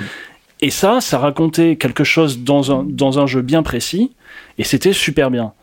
Et à partir du moment où effectivement, as, euh, avec, euh, avec Far Cry, je crois, avec ces, ces putains de, de gameplay mimétiques, où ils ont commencé à mettre des couches et des couches sur toute leur licence, ils sortiraient un jeu de foot, putain, ils foutraient une partie du terrain à débloquer euh, avec une antenne relais. non mais sérieux. Et ils feraient aussi une mission où il faudrait que tu brûles toute l'herbe sur le terrain, comme dans tous les Far Cry. Ah bah oui. Enfin, sur et, et voilà, et, la première mission de Far Cry 6. Hein. et c'est pas et tout ça, toute cette politique du comme si c'était une signature, comme si c'était des lettres de noblesse de dire, hey, vous, avez, vous allez reconnaître le, la touche Ubi dans nos jeux, dans tous les jeux que vous allez faire, quoi. Mm. Mais c'est dégueulasse. Enfin, je veux dire, c'est un gameplay dégueulasse quand tu, tu passes ton temps à, à refaire d'un jeu à un autre les mêmes choses. C'est chiant. Ouais, c'est clair. Yacine, retour euh, Non, mais très court. En fait, je pense qu'on est très dur avec Ubisoft parce qu'on les aime beaucoup. Ils ont fait beaucoup de promesses, ils nous ont fait rêver. On a eu des jeux qui étaient merveilleux. Et comme disait euh, Samael, il y a bah, Watch Dog et euh, The Division. non, c'est Virgile qui disait ça, je crois. qui ont eu des prétentions stellaires et qui finalement étaient des jeux assez ordinaires, même si, bon, Division se joue, quoi. Euh, The Division m'a extrêmement euh, fatigué euh, très vite. mais c'est surtout le level design, moi, qui m'a fatigué dans The Division. Quand tu dois rentrer dans un immeuble, il y avait quasiment rien de logique par rapport que, alors c'est peut-être une histoire d'habitude de jeu vidéo, mais pour moi, il y avait, vraiment un gros problème de, game design et de répétition. Et puis tu avais un problème, c'est que tu finissais par augmenter ton perso et t'es super génial, je viens fort, mais les mecs en face, ils augmentent pareil. Donc de toute façon, t'es toujours le mec, euh, la bite à l'air euh, devant des mecs qui ont des boucliers, quoi. Mm. Voilà, bon, après ça c'est une autre histoire. Mais oui, effectivement, euh, je te rejoins sur le, côté Ubisoft est un peu un, un, un petit petit groupe de rock coup de cœur, mais t'en as marre qui sortent des albums pourris parce que t'as à retrouver euh, l'album qui te les a fait aimer, quoi. Il faut que le guitariste revienne, revienne, tu vois. tu sais, il y a une période des Red Hot qui était pourrie et quand il revient, c'est trop bien, quoi. il faut que, exactement, il faut qu'il revienne. J'ai aussi un autre truc à dire sur Ubisoft, si je peux me hmm. permettre. C'est, euh, moi, je vois un truc là, et euh, Samuel, tu m'as un peu lancé là-dessus. Tu parlais de Rocksmith. Euh, un petit rappel de ce qu'est Rocksmith. C'est un jeu de musique où tu peux jouer avec ta propre guitare, c'est ça? C'est ça, ça a été une grosse rupture par rapport à l'époque où tout le monde s'éclatait sur les guitares héros et, autres euh, jeux de rock band, euh, jeux de rythme et autres, qui étaient avec des instruments qui étaient dérivés d'une manette. des jouets. Voilà, des jouets. Ils sont, certains étaient par ailleurs très bien, hein, mais ça restait effectivement des jeux, des jeux de rythme adaptés. Rocksmith est arrivé en disant on va vous proposer un jeu de musique où tu peux euh, brancher des vrais instruments. Super louable, super bien et tout ça. Et, et, et je pense que c'est le nouveau problème de un des nouveaux problèmes pour moi en tant que joueur d'Ubisoft, c'est qu'ils arrivent 7 milliards d'années après les autres pour copier les autres. Là où, tu vois, Rocksmith sur le papier, c'est génial si c'était arrivé quand il y a eu euh, euh, Rock Band, euh, enfin quand Harmonix a, lancé la, la, version occidentale de Guitar Freaks. Quoi. mais. Enfin, sauf que le, prix du jeu complet avec batterie, de guitare en plastique, ça avait le prix d'une guitare. Euh, en vrai pour jouer à Rocksmith quoi. Ouais, alors ça, une histoire de coup aussi. Ça, c'est autre... Mais ce que je veux dire, c'est surtout, t'arrives 7 ans après et tu proposes Rocksmith. T'arrives 7 ans après et tu, et tu proposes Hyperscape, c'est ça T'arrives 7 ans après et tu euh, proposes le jeu de moto. T'arrives 7 ans après et tu proposes. En fait, ils arrivent, ok, il y a un marché. Avant, il y avait des créateurs, visiblement, et là, on a des gens qui sont euh, la gestion de planning, du market. Ah, tu l'as dit, ça y est Bizarre, je suis désolé, c'est le point market. Euh, qui pense sentir les réactions sur le, euh, des joueurs basées sur le passé, alors que c'est un domaine qui me semble assez jeune et, et très, très tumultueux. Ils ne, proposent pas. Quoi. Exactement. Ils sont suiveurs, alors qu'alors, alors qu'avant, les jeux que nous on a pu apprécier, c'était justement eux qui étaient à, à l'origine du truc, instigateurs, ou même quand ils faisaient des adaptations de films, ils le faisaient avec quelque chose en plus, un twist et tout, qui les rendait attachants. Et là, ils sont, il n'y a plus de création originale. mais... Il n'y a plus de création originale et ils rament comme des fous pour faire la même chose que les autres. Et tout le syndrome Immortal Phoenix Rising, quoi. c'est Zelda Breath of the Wild, c'est le même jeu, mais 4 ans, ans après. C'est ça. Qui est pas mal. Oh, en fait, le truc, typiquement, alors là, c'est l'excellent exemple. Mm. T'as Zelda qui sort, tout le monde dit, mm. ouais, Zelda, c'est formidable. Moi, je mettais pas un copec sur ce truc, parce que quand j'ai vu la présentation, il dit, ah, il va monter sur un cheval. Je me mais vous êtes complètement con. Attends, il y a Red Dead qui est sorti, vous êtes ridicule, votre truc est moche. J'ai joué à Zelda, ça m'a fermé ma bouche. Zelda c'est super, et ainsi de suite. Et arrive euh, Phoenix Rising, enfin le nom a changé plusieurs fois, Immortal Phoenix Rising, choisis le nom que tu veux, de toute façon, c'est pas grave. Ah bah, D'ailleurs, ils ont pris l'habitude de changer de nom régulièrement. Le jeu sort, il n'est pas mauvais, il est bon. Le jeu est bon, mais c'est un jeu solo avec des ressucés d'Assassin's Creed encore dedans. Donc pitié, pourquoi Un humour bizarre. Et paradoxalement, on ne va pas dire que en même, en même temps à peu près, sort Genshin. Ah oui, oui. Qui, qui a fait quoi Qui, a, Zelda qui a copié Zelda, mais, quelque chose, mais de fou encore plus que Immortal Phoenix Rising, alors qu'on a fait un procès à Immortal Phoenix Rising. La gratuité. Et qui rajoute la gratuité, qui rajoute du contenu, qui rajoute de la créativité, qui est et qui ne cesse d'augmenter. Du coup, qui accomplit paradoxalement le rêve d'Ubisoft, qui est d'avoir un jeu-service de longue date qui va permettre de tenir la société euh, contre les attaques de Bolloré ou je ne sais qui.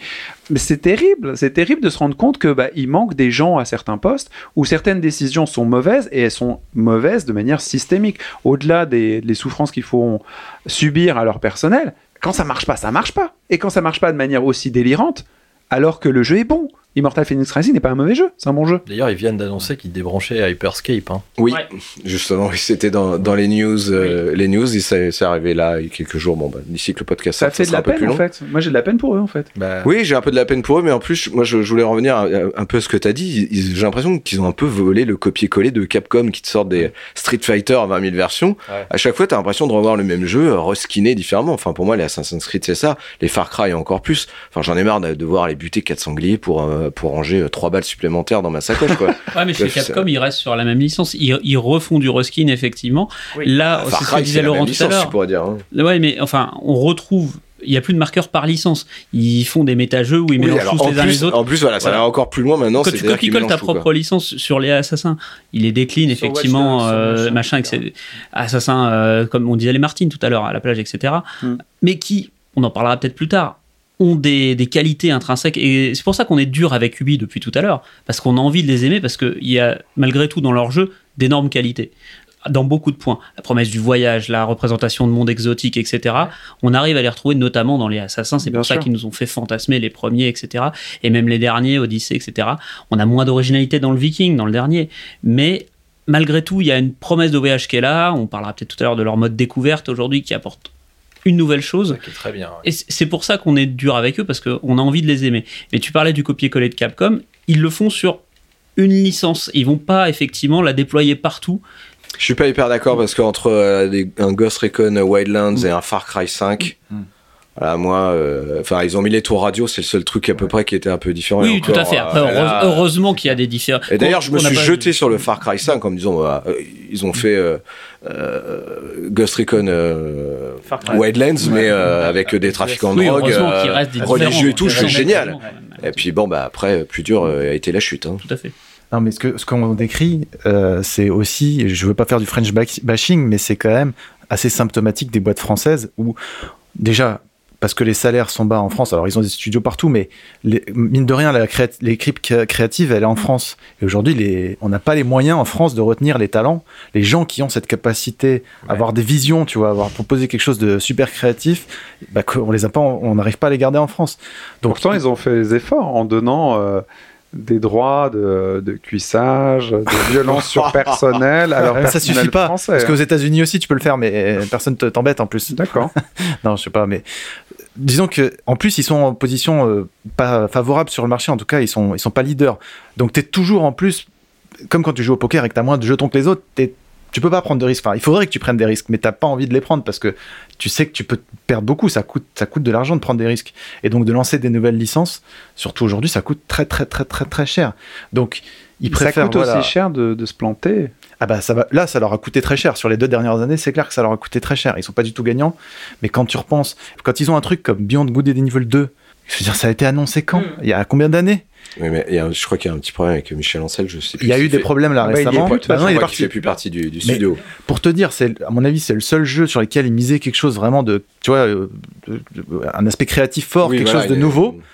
Et du coup, ils sont visiblement tout le temps en train de changer de, voilure parce qu'ils savent pas où aller. C'est vrai que ça manque parce qu'à une époque, ils avaient des petits jeux pseudo-indés, genre Child of Light, Soldat Inconnu Mémoire d'un Inconnu, Gros, euh, enfin plein de trucs comme ça. Qui et, c'était bien. Enfin, Blood Dragon. Je, trouvais ça très intéressant. Far Cry 3 Blood ah, Dragon, quel chef-d'œuvre. On en a pas parlé. de Far Cry. Voilà, un spin-off de luxe qui est pour moi presque mieux que, que l'autre.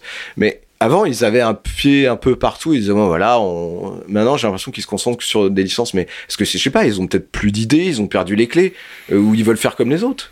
J'ai un truc juste, c'est que euh, ils veulent pas prendre de risques. Je trouve que c'est un risque très dangereux.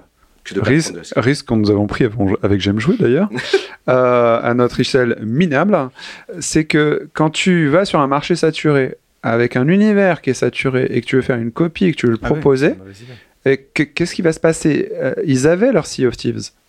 Ouais. Mmh. Bah ouais. Moi, j'attendais à fond ce, ce jeu parce qu'il avait été vraiment bien présenté, il était beau, euh, il y avait des cinématiques, ça m'évoquait la même chose. Et maintenant, ils l'ont enlevé de la circuit, enfin, ils l'ont pas sorti. Ça m'évoque la même chose que ce qui me gêne actuellement chez euh, Ubisoft. Quand tu regardes la, les, les, démos et les, les storytelling de, de Division, euh, euh, les, trucs en motion design de Division, ouais. il t'explique euh, comment le monde s'est produit à grands coups de Tom Clancy, il l'avait dit, enfin bref. Mais en tous les cas, où tu voyais que les choses se produisaient, tu disais, waouh, toute cette histoire, ça a l'air fou. Mais toutes ces histoires, ça va pas être comme dans un Metal Gear Solid. Jamais tu vas la voir. Jamais tu vas avoir interagir avec bah, un personnage qui justement est, un cyborg qui est ici ou un mec qui fait du data mining ou ah, rien du tout. Tu vas juste tirer sur des gros boss avec une armure et ainsi de suite. Hmm. Et, euh, et, pareil. Sans rien connaître de leur histoire, sans rien. Exactement. Sans, avoir rien à foutre surtout. Donc euh, il y a à la fois de la, ils prennent des risques, oui, mais j'ai l'impression qu'ils sont suicidaires de mon point de vue, hmm. d'aller sur un terrain occupé par exactement. Ah bah on va faire un truc de vélo. Il y a 18 trucs de vélo, mec. Hmm. Euh, ouais, mais. On va faire le truc là avec le foot et les voitures là. Comment ça s'appelle? Ah ouais, Rocket League. Ouais, mais oh, on est trop fort. On enlève les voitures. On met du roller. Ah, Génial Enfin, sérieux, t'as que ça à foutre. Enfin, euh, je comprends pas. Enfin, je, ça m'échappe. Donc, quand tu dis retenir les, les talents, alors peut-être qu'ils sont partis depuis longtemps, mais il y a plein de talents. Il y a des mecs jeunes qui font des trucs fous, quoi quand tu regardes tous les indés français, enfin, je sais pas, quand je vois le succès de Focus ou quoi que ce soit, je me dis, ouais, bah, je sais pas, va à Marseille, va à Toulouse, va machin, visiblement, faut arrêter de rester à Paris, ou euh, ramène des gens de, de, Montréal. À Montréal, ils ont des primes supérieures, ils, ont plus, ils offrent plus de semaines de congés à leurs employés, justement, pour les, pour les, les, garder. les garder. Bah, je sais pas, faut sourcer, faut peut-être aller ailleurs.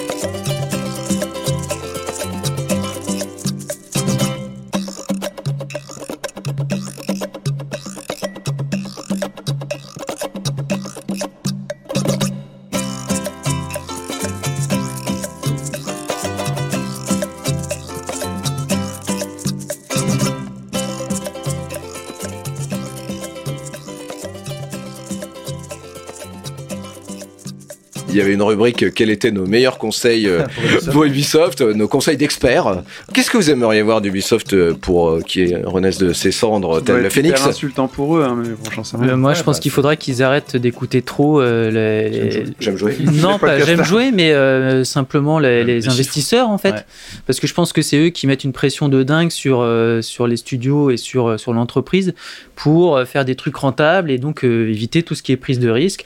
Et euh, c'est ça, à mon avis aussi, qui a mis le feu aux poudres du copier-coller parce que effectivement, euh, tu prends Assassin's Creed, tu prends Watch Dogs, c'est un copier-coller d'Assassin's Creed. Tu prends, et ils ont, enfin, tu vois, genre, toutes leurs licences qui avaient une identité forte, ils ont tous lissé, elles ont toutes les mêmes trucs maintenant. Il n'y a, pas que ça, c'est-à-dire que oui, il y a l'histoire du copier-coller, mais je vais de tout à l'heure rappeler un truc. Moi, quand Ghost Recon Breakout est sorti, J'attendais même un copier-coller de Wildlands et c'était très bien pour moi. Sauf que le jeu est sorti pas, fini, pas fini, pas fini, vraiment pété mmh. et moche et mmh. horrible. Euh, là, ils se sont pris vraiment une douche. Je pense que les mecs qui l'avaient précommandé en Ultimate, genre à 100 balles et tout, euh, c'était mal. C'est là où ils se sont pété la gueule. C'est là où ils ont reporté toutes les sorties, le Watch Dogs, tout ça. Tout a été reporté. Ça a été le début de la vague. D'où ma vanne tout à l'heure, euh, fin 2019, The Division. Bref, dans le quiz et ben même six mois après, quand euh, après 20 000 patchs, j'ai remis, redonné une chance à, à, Breakout, le jeu était toujours aussi euh, mauvais et un peu plus fini, mais pas fini. Mais qui a décidé à un moment que ce jeu il sorte? Est-ce qu'ils apprennent parce que je sais pas, peut-être que c'est le marketing qui a dit là on approche de Noël, il faut absolument qu'on en sorte un pour Noël. C'est notre gros passage de vente et les mecs disent mais non il n'est pas fini. Mais c'est pas grave, il y aura un patch coco. Hein, ils vont ils vont nous lâcher les, les, les petits jeunes là, ils adorent ça. Regarde, il y a des armes. Ça a fait du mal. Est-ce qu'ils ont compris et est-ce que peut-être marketing, si c'est eux, ont moins le pouvoir J'espère. Après, enfin moi j'avais lu. Alors est-ce que c'est à, à étendre sur l'ensemble des licences euh, Ubisoft, mais à l'époque, euh, enfin le, naufrage Sea of Thieves, en fait, c'est effectivement dû à des changements en interne. Sea of Thieves, le pardon, Skull and, Bones. C'est pas un naufrage Sea of Thieves apparemment. Non, non, non, non. Euh, mais Skull and Bones en est, un. Bon champ lexique, parce que des, des, guerres intestines au sein du BI, tu vois, il y a eu des remaniements suite aux, aux, révélations, mais pas que. Il y a aussi beaucoup, beaucoup d'ego, euh, tu vois, surdimensionnés et que les gens veulent prendre la place d'autres gens et que quand ils arrivent à faire tomber l'ancien lead de machin, il y en a un nouveau qui arrive en disant les gars, on arrête tout ce qu'a fait l'autre con derrière. Les boîtes, oui, voilà. Mais le problème, c'est que si c'est généralisé, si c'est une espèce de politique traditionnelle dans la boîte et que à chaque fois euh, qu'ils balancent euh, un jeu quelque part, que ce soit au marketing ou euh, ou au développement ou à la prod, je sais pas, tout le monde y va tous les trois mois ou tous les six mois, on dit ah c'est bon, Jean-Jacques il est viré, c'est Michel qui prend la place bah euh, tu te retrouves avec des jeux cabossés tout le temps, euh, Jean-Jacques, Jean-Jacques est viré? Jean-Claude. Ah, Jean-Claude, putain, tu m'as appris C'est pas un de mes noms du podcast précédent, ça D'accord. C'est Kotaku, je crois, qui a fait un énorme article sur Skull and Bones euh, qui, était, qui est très intéressant sur effectivement que le témoignage des développeurs qui disait qu'effectivement, ils sont passés plusieurs années à être complètement en roue libre et sans savoir où ils naviguaient, quoi. Ouais, parce qu'il y a une idée de base qui est plus suivie parce qu'il y a l'ego d'un autre mec qui arrive et qui dit Ouais, le jeu, ouais, ça me paraît bancal comme ça, on va, on va changer tout, on va faire ça. Parce que les mecs, ils ont perdu la boussole. Ils font. Avec une réactivité en plus au dernier truc qui a marché, et du coup, il faut qu'on inclue ça dans notre truc. C'est ça. Non, mais là, t'es plus créatif. Bon, après, on sait pas exactement ce qui s'est passé, mais en tout cas, ça peut être, ça peut être une piste. Quelqu'un d'autre, un conseil? Euh... bah, et puis, enfin, moi, juste parce que j'ai pas vraiment fini ce que je voulais dire. Oui, excuse-moi, je t'ai interrompu. Mais euh, en fait, comme je disais, par rapport aux actionnaires qui, à mon avis, mettent beaucoup de pression, et moi, je comprends pas du coup trop pourquoi ils ont autant d'IP en fait, tu vois hmm. Tout ce qui est monde ouvert, euh, ils ont essayé de copier euh, du GTA sans faire du GTA à leur sauce, tu vois, avec, euh, avec Assassin's Creed, mais à un moment donné, c'est des jeux qui demandent énormément de temps et de ressources en personnel, etc. pour développer. Enfin, ça coûte quand même très très cher de faire ce genre de jeu. Et eux, ils en ont combien de, de, jeux en monde ouvert? Combien d'IP C'est bah, ce qui donne le résultat que c'est tous les mêmes. Ben oui, mais je suis bien d'accord, mais c'est bien le problème aussi. Et c'est du délire en fait de faire ça. Et à un moment donné, tu vois, si, si tu as, si as tes actionnaires qui te disent tous les tous les ans, il faut que tu sortes un jeu comme ça, tu peux pas t'en sortir en fait. Mm. Et tu peux pas être créatif et prendre des risques. Et pourtant, ils prennent des risques puisqu'ils sortent des nouvelles IP. Bon, pas depuis un petit moment, mais ils ont quand même sorti un, nouveau truc Watch Dogs, puis un nouveau truc The Division, puis tu vois, enfin, il y a quand même eu des prises de risques. épisodes, mais oui, ils ont tenté. Bah, For Honor, on parlait d'Hyperscape. For Honor euh, aussi, bien sûr. For Honor, oui, c'est bien ça. C'est bah ouais, c'est dommage, c'était presque réussi. Puis le jeu que j'ai essayé. Enfin, oui, parce que tu parlais de faire du vélo et du foot, mais. Ouais, de ouais. Mais dans les sports extrêmes. et euh, Riders, euh, Riders ça, Republic. Ça, ouais. ça, ouais, Riders Republic, ça fait partie des jeux qui, euh, je trouve, sont dans l'ADN d'Ubi, mais dans le bon ADN. Bah, il est républicain, Riders Republic, c'est ça Oui. mais euh, tu vois, enfin, ils peuvent pas s'empêcher effectivement de, jouer un peu à la loot box. T'as des trucs à payer en ligne ou si tu veux euh, le season pass, des choses comme ça. Mm. Mais il n'empêche que ça reste un jeu complet qui est différent de l'offre Ubi euh, sur, sur tout ce qui est euh, open world et compagnie. Et c'est un bon jeu. C'est pas aussi what the fuck que les bandes annonces qu'on a vues. Ça, ça reste concon, hein, mais, mm. mais ça reste un jeu si tu y prends le temps qui peut soit être complètement arcade, soit pas tout à fait simu, mais pas loin quand même. Un peu comme un, un, peu comme un Forza Motorsport, quoi. Puis il a une sacrée dynamique, une, sacrée énergie pour y, pour y avoir un peu touché. Il est surprenant et je sais pas si justement on est dans le copier-coller ou pas. Je sais pas si ailleurs il y a ce type de proposition. Mais je sport extrême multiple où tu passes de l'un à l'autre. Crois euh, T'es à vélo, boum, d'un coup t'es à ski, boum, d'un coup t'es sur une aile. Il y, a, il y a un sacré dynamisme dans le jeu. Là, je trouve qu'il y a une proposition pour le coup assez forte. Donc, comme quoi, pour moi, ils sont pas morts, il y a encore de l'énergie, il faut faire quelque chose, et ils sont en pleine mutation.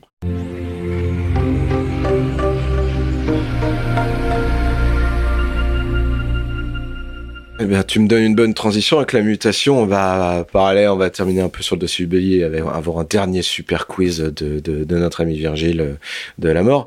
Justement, dans les nouvelles propositions et directions vers lesquelles se dirige Ubi, on a beaucoup entendu parler de NFT. Qui sait ce qu'est un NFT Samuel, explique-nous à nos oreilles de païens. volontaire, effectivement, on a entendu dans les gros titres NFT, NFT depuis des années. On dirait un gros mot. Hein. Voilà, Ubi plus NFT, c'est la, nouvelle MST, hein, confondre. Qu'est-ce qu'un NFT En fait, les NFT, on en parle depuis quelques années, euh, ça s'est démocratisé dans le monde de l'art. NFT pour Non-Fungible Token, ou en français jeton non fongible. Donc si on demande à un petit Larousse illustré qu'est-ce que la fongibilité, il vous dira que c'est la possibilité d'être échangé et remplacé par un ou plusieurs objets de même valeur. Pour illustrer ça avec quelque chose qu'on connaît bien, c'est 10 pièces de cuivre va vous donner une pièce d'argent ou 10 pièces d'argent vont vous donner une pièce d'or. C'est-à-dire que vous avez la même valeur, mais avec une représentation différente. Je te donne ma pièce d'or, tu me donnes 10 pièces d'argent, ça vaut la même chose, ça a la même valeur. Ça, c'est la fongibilité. Justement, là, on parle de choses qui ne sont non fongibles, donc qui ne sont pas interchangeables, mais qui sont uniques. Et c'est ça qu'on va chercher dans le NFT, c'est le certificat d'unicité, l'authenticité. Comme une peinture, une sculpture. Euh, Exactement. Quelque chose qui a été fait qu'une fois. Ce qu'on avait dans, la, dans le monde matériel, euh, un sculpteur qui fait une œuvre d'art, elle est unique. Là, le NFT va garantir l'authenticité, l'unicité, l'originalité. D'une œuvre numérique. D'une œuvre d'art numérique, exactement. de quelque chose de numérique. Voilà certificat d'unicité de, propriété qui va être tracé grâce à la technologie de la blockchain qui a été démocratisée et qui nous vient des crypto-monnaies. Euh, grosso modo, la blockchain, comment ça se passe? C'est une copie de livre de compte qui du coup est non falsifiable en théorie, après il y a des moyens de le falsifier, mais je ne vais pas rentrer dans les détails, que tout le monde peut avoir et qui vont, comme tout livre de compte, en fait, trace les euh, mouvements d'échange de monnaie, etc. Donc là, on va avoir la traçabilité de tel artiste a créé telle œuvre d'art, elle a été vendue à telle personne, si telle personne veut la revendre, il va y avoir la traçabilité dans cette blockchain. Ce qui a été mis en avant par le monde de l'art, c'est que lorsqu'il y a des échanges comme ça, que l'œuvre est revendue, la plupart des artistes touchent une petite commission euh, à, chaque revente. à chaque revente, 10%, etc. Enfin, selon comment le, certificat d'authenticité au départ a été Un émis. pourboire. Quoi selon les artistes qui ont mis ça en place, 10% de, des œuvres, vu les prix échangés, ça reste. Euh, on peut. On 10% peut, c'est le pourboire. C'est ça. voilà, ça a été étendu au monde de l'art. On peut euh, critiquer ce qui en a été fait, ça a été beaucoup commenté, etc. Juste quelques chiffres au passage. Voilà, en 2018, les NFT dans le monde de l'art, ça représente à peu près 41 millions de dollars. En 2020, on est à 338 millions de dollars. Ça fait quand même x8.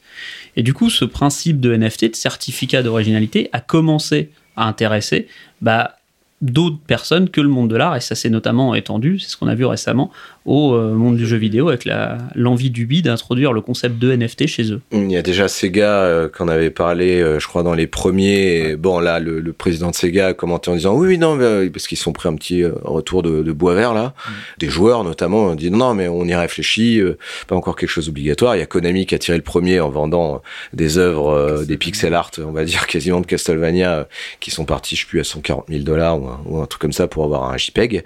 Bon, bref, chacun il fait ce qu'il veut. Moi, je, je fous, mais dans ce qu'il y a dans le jeu vidéo, Ubisoft apparemment le propose dans Ghost Recon Breakout, donc finalement on n'est toujours pas mort, ce putain de jeu de merde, euh, comme alors je sais pas c'est quoi, des accessoires, des armes ou des trucs que, que tu peux céder, un peu comme dans World of Warcraft quand t'allais trouver une espèce d'épée légendaire et que les mecs se, se la revendaient dans la vraie vie, mais dans le dans le dans le vrai jeu.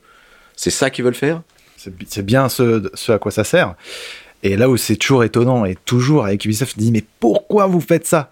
Plutôt que de faire une, tu vois, une explication, ou je sais pas, de, ou même de faire marche arrière, ou de temporiser, ou je sais pas quoi, c'est la communication, là j'ai regardé tout à l'heure, c'est non mais les joueurs n'ont pas compris. tu vois, ah ouais, oui. tu vois non c'est vous. là je vais te les mettre dans la poche là, c'est sûr tu vas te les mettre dans clair. la poche. Vous voulez vraiment en fait, vous, vous, voulez vous mettre votre public à dos en fait, c'est ça quoi.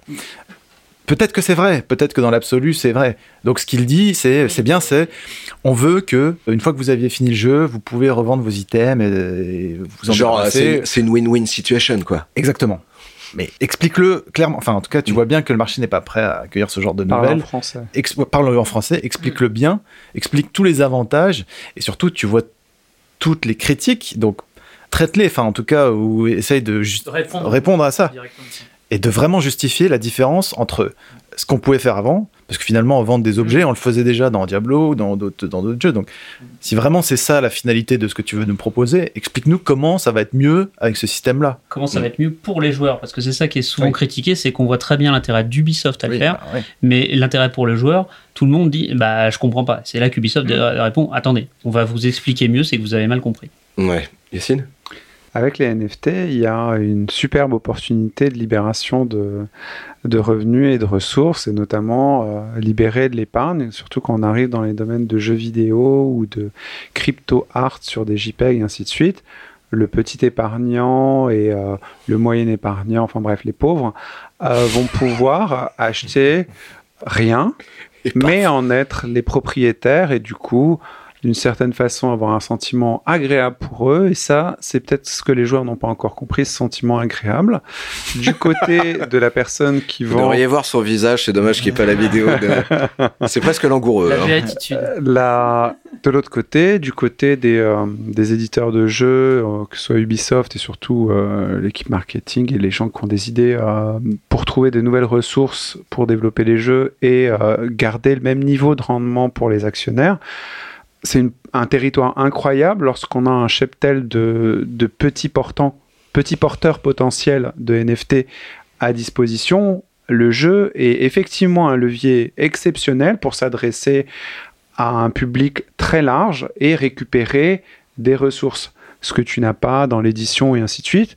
Le jeu vidéo est vraiment une formidable idée pour récupérer de l'argent gratuit. Mmh tous ces, ces gens qui effectivement ne comprennent pas, mais c'est peut-être important qu'ils comprennent pas complètement. Bah je pense qu'il y a effectivement une jauge à placer dans à, comment s'adresser avec les joueurs, mais là où Virgile a raison et ce que fait euh, Ubisoft depuis un moment, c'est qu'ils communiquent extrêmement mal. Et s'ils arrivaient à communiquer suffisamment bien, ils pourraient vraiment profondément enculer tous leurs joueurs, récupérer l'argent pour ne pas l'investir dans les jeux parce que ce n'est plus ce qui se produit, et ce serait pas mal. Là où ils ont fait une erreur, me semble-t-il, mais je ne suis pas quelqu'un qui est au marketing ni qui a des idées de génie, de compréhension du marché, il me semble que pour faire en sorte que le petit porteur ignorant mise sur ces choses qui sont merveilleuses potentiellement, parce que là on parle de faits, hein. les NFT c'est comme des faits, tu vois, parce qu'à à ce niveau-là de compréhension, ils savent pas de quoi il s'agit. Moi perso, je sais pas ce que c'est, tu vois. Ça demande l'adhésion, la confiance des gens, et du coup, tu vas acheter rien à quelqu'un parce que tu as confiance. Que ce soit un objet de jeu ou de l'art ou une culotte ou des pets de fouf de tweeteuse ou je sais pas quoi, parce que c'est aussi ça qui est vendu. Non, mais il y a de tout. Mais parce que tu as confiance. Et quand ta relation est dégradée avec tes, joueurs, bah, c'est pas le terrain propice pour faire levier et récupérer ce truc.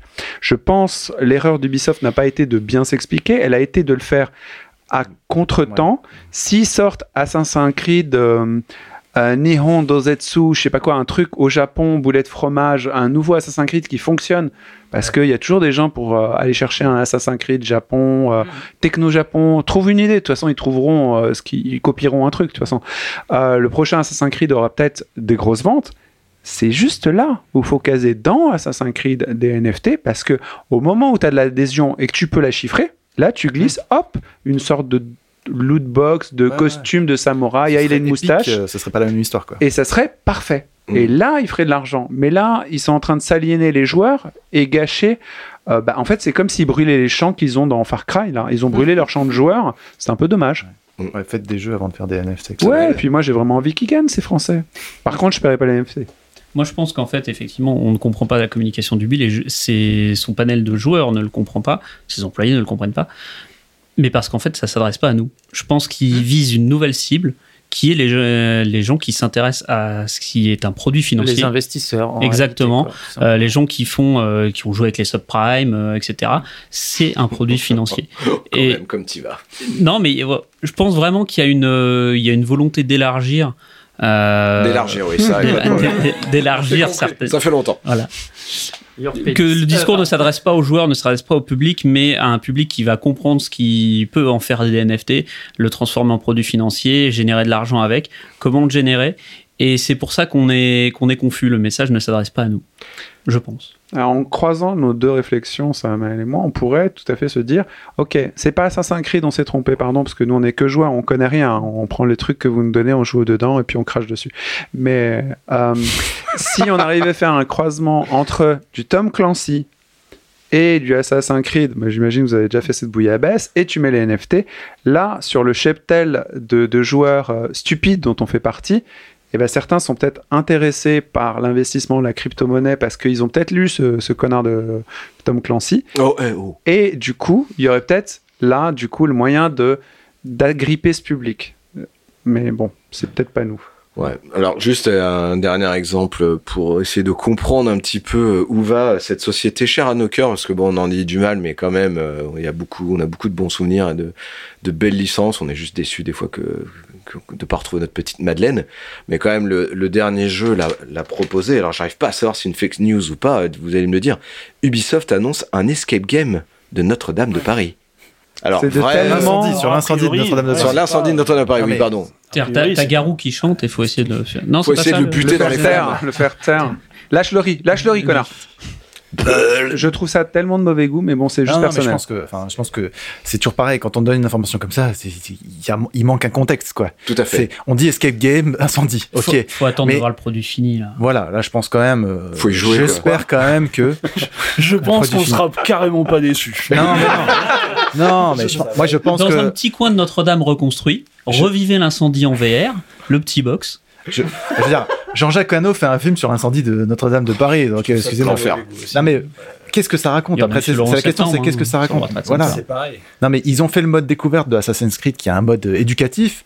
J'ose espérer que cet escape game en VR de Notre-Dame euh, a pour but d'être un petit peu aussi euh, éducatif sur euh, prévention des risques incendies ou l'histoire de Notre-Dame, j'en sais rien. Et de recycler tout ce qu'ils ont fait comme travail sur Assassin's Creed Unity. sur Unity, ouais, bah, bien sûr. Qu'ils ont, offert lors de la. oui, lors de Notre-Dame. bonnes. Je l'ai pris, je suis monté sur Notre-Dame, j'ai fait un tour et je l'ai effacé après. Ouais, bah oui. Bah, T'as effacé Notre-Dame? Non, j'ai effacé le jeu. C'est ta faute. Non, certainement pas, mais il y a un formulaire à signer pour devenir pompier de Paris, c'est ça hein. Moi, je suis gêné par votre proposition. Je sens qu'il y a une vraie une nécessité à Ubisoft pour survivre de maintenir une tension de l'actionnariat et leur dire le futur est brillant. On, propose ça, on propose ça, on propose ça. Et du coup, ils sont obligés de faire des effets d'annonce pour ce public-là. C'est nécessaire. Le seul problème, c'est que du coup, leurs salariés sont obligés de faire les jeux qui ont été annoncés. Ça les intéresse certainement pas les équipes sont peut-être pas formées. Du coup, on va recycler euh, des, assets. Bon, alors Notre-Dame, c'est évident ce qu'a dit euh, Guillaume, ça me paraît euh, écrit, quoi. C'est très difficile après de, bah, faire des, jeux, enfin des jeux pour les joueurs en fait. Parce que là, on, fait des effets d'annonce pour rester stable en, termes d'action. Enfin, ça va pas durer très longtemps. Enfin, déjà, c'est difficile pour eux, quoi. Escape from Bataclan. L'action a pris 20%, là c'est vrai, qu'ils se diversifient dans plein de domaines, puisqu'ils ont fait des films aussi, ils ont fait des séries et tout ça. Bon, mais comme beaucoup de boîtes, mais on aimerait que Ubi ressemble plus à Rockstar, From Software ou euh, Kojima que, Electronic Arts ou un autre Activision en fait. Et c'est ça, je pense, nous. Ce Ils me font beaucoup penser à Activision. Bah ouais, c'est ça qui est, ça le problème. C'est marrant que tu parles de Kojima parce que tout à l'heure on parlait des melons qui avaient certains créateurs qui ont fait en sorte que Skull and Bones finalement ne sortira peut-être pas ou sera une catastrophe à la sortie. En fait, avoir un melon, ça n'empêche pas de faire un bon jeu et un jeu original. Death Stranding est un très bon jeu. Qu'on l'aime, qu'on l'aime pas, c'est un jeu qui est clivant, mais c'est un jeu qui est original, qu'on n'a jamais vu, qu'on verra peut-être jamais. Et ça a été fait par le, gros melon de l'univers et pourtant je l'aime beaucoup que Rayman Legends je sais pas s'il a du Rayman Legends aussi. ouais. Rayman Legends aussi il a été débarqué parce que euh, en salle était euh, bon insupportable ce que tu veux j'en sais rien certainement euh, peut-être je m'en fous en fait. En fait je m'en fous c'est ça. C'est que le jeu est sorti et si vous pouvez pas préserver votre vos salariés c'est dommage. Mais il faut maintenir cette bête en cage si nécessaire pour qu'elle puisse continuer à faire des jeux. Mm. J'en sais rien, je sais pas. Je connais pas les dessous de l'affaire non plus. Samuel Je sais pas, j'ai pas forcément de conseils à donner à Ubi pour l'avenir. Par contre. Bon, bah alors t'es viré. Excusez-moi. Je pense que j'ai pas envie qu'ils se fassent racheter. Bah, ils vont se faire racheter. Ça, j'ai pas. Pourquoi je parle de ça? Parce que leur, action a pris 20% le jour où euh, Microsoft a annoncé le rachat euh, d'Activision Blizzard. Ah, il, se fasse racheter par Microsoft. Bah ouais, c'est ça. Le, le, move que traduit une augmentation comme ça du cours de la bourse, ah, c'est ah, ah, on va investir parce que l'action va prendre encore plus lorsque Microsoft va le racheter. On prépare la mariée. Ça, moi, j'ai pas envie que ça arrive. Tu vois, on, peut critiquer beaucoup de choses, etc. J'espère qu'ils vont éviter le rachat. Ils ont évité quelques années, on n'a pas parlé, euh, le rachat par Vivendi. Bah, à l'époque, tous les, les, employés avaient soutenu la famille Guillemot, etc. Et Guillemot en disant on n'a pas envie de se faire racheter. Pas par ce mec-là, en tout cas. Voilà. et je sais pas si ce serait toujours le cas aujourd'hui. On en a parlé. Euh, certains employés sont un petit peu, un petit peu perdus, etc. Virgile le disait tout à l'heure, euh, c'est jamais bon la, concentration des, pouvoirs, etc. J'espère qu'ils vont réussir à garder leur, euh, leur autonomie et euh, qui vont continuer à, avancer vers de nouvelles choses. Et je pense que là, c'est très compliqué parce qu'ils sont en pleine période de mutation. Donc je sais vraiment pas ce qui va en sortir. Les premières pistes qu'on nous donne là n'ont pas l'air encourageantes. On parlait des mm. NFT, etc. Je pense que l'escape game c'est plus un effet d'annonce et du reuse d'assets. Bah, mais on est dans une démarche aussi. Hein, c'est des petits, des petits plans de backup. Euh, ouais, mais avec, les modes découverte, etc. Ça reste de la, de la communication, de la PR qui peut être intéressante et une division qui peut être euh, une division un petit peu de, de com, etc externe euh, qui rejoindrait un peu les jeux indés qu'ils avaient avant en disant voilà on fait de l'éducatif avec nos jeux Assassin's mmh. Creed etc ils ont encore des choses à proposer donc j'espère qu'ils vont euh, qu'ils vont arriver à rester indépendants et puis c'est un des vrais par contre ils ont peut-être pas trop d'innovation dans le jeu classique mais sur la VR ils sont assez actifs et c'est un des éditeurs qui a, qui a quand même misé sur le motion gaming, misé sur la réalité augmentée, misé sur la réalité virtuelle. Et si ces marchés décollent vraiment comme l'espère euh, Mark Zuckerberg ou d'autres, euh, peut-être qu'ils ont une place, euh, tu vois, une voie de sortie en tout cas du, pour se faire un voilà, pour gros clair que motion gaming, je crois que Just Dance c'est un gros succès. Ah bah bien hein. oui, sûr, puis surtout avec la, la, Wii Balance Board, tu pouvais faire de la luche sur un lapin crétin, sur une vache, tu vois, quand même. C'était la vache, la luche. Voilà, c'était très important. Yacine Ouais, ouais, c'est un peu. ouais, comme, il a dit Louis. Non, non, mais c'est vrai que je suis perdu en. J'aimerais bien que Ubi réussisse, j'aimerais bien que ses salariés soient contents. C'est ce qu'on est en train de dire, en fait. J'aimerais bien euh, qu'il y ait de nouveau un lien entre les joueurs et les, euh, les, développeurs chez Ubi, que ce soit ceux de Montréal, soit de Shanghai, ceux de, de Montreuil, euh, et ainsi de suite. Euh, là, Ubi, c'est plus effectivement omni en fait, dans le sens où euh, ils pissent partout. Quoi. Ils essaient tout en espérant qu'un des trucs les sauve. Ok, bah, je serais ravi qu'un des trucs vous sauve aussi. Enfin, je, je trouve pas que ce soit mauvais, c'est juste un peu de la dispersion. Il manque un cerveau en fait. C'est presque du capital risque en fait. Ils euh, investissent partout en espérant qu'une licence va sauver toutes les autres qui se seront cassées la gueule. C'est désarmant. En plus, j'allais j'allais dire, ah, ça serait bien qu'on dise les trois jeux Ubi qu'on préfère parce qu'on les aime, les gars, on veut vous dire que vous aimez. Mais en fait, même en disant ça, je me dis, ah ouais, mais en fait, je fais la shopping list de Microsoft. C'est tout. Je vais dire les, les, les, licences que vous avez laissé tomber, genre Splinter Cell ou je sais pas quoi. Il va revenir. Euh, euh, bien sûr. si, si. Euh, il va revenir toujours, Sam Fisher. Et c'est. Ouais, tu vas dire tes trois licences favorites du B en disant ouais, c'est trop cool. Et puis Brotherhood, si vous restez juste sur le, le, 2 et Brotherhood Assassin's Creed, vous tenez le bon truc, restez dans ce délire, reprenez. ah, ils vont nous faire un Récupérez peut-être les gens qui sont partis, de cette équipe et faites juste un micro studio, boxez-les et continuez à faire des bons jeux. Mais c'est ce qu'ils font, ils ressortent un remake de Prince of Persia. Ouais. mais toi, nous, on n'existe pas, tu vois, dire euh, nos trois trucs favoris ou n'importe quel auditeur dira ses trois trucs favoris du bi. Tu dis, ouais, bah ça va être dans le Game Pass, quoi. Et puis il y aura plus rien après, surtout. En fait, c'est ça qui me gêne avec le Game Pass aussi, euh, l'absorption. Mais est-ce que ça va, est-ce que ça va faire une graine qui va pousser ailleurs, euh, nouvelle et plus charmante? Mais Moi, j'ai plutôt tendance à aller voir, je sais pas, chez Arkane, qui a effectivement aussi été reprise par. Euh, mais Arkane, il y a peut-être des trucs qui vont se passer. Ou il y a plein de boîtes en France. Focus, ce que fait Focus est extraordinaire, tu vois, actuellement. Et Ubi, moi, j'ai oublié, je regarde Focus. Ouais, Zobo. Ah, Zobo, ouais, carrément. Zobo. Carrément, c'est clair.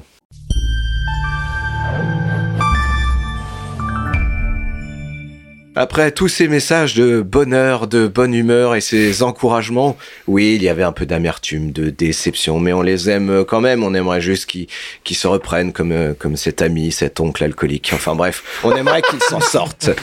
Donc, c'est l'heure de, du quiz de Virgile qui nous a amené du lourd, du très lourd. Oh non. Du, oh, du... Euh, calmez vos ambitions, jeune homme.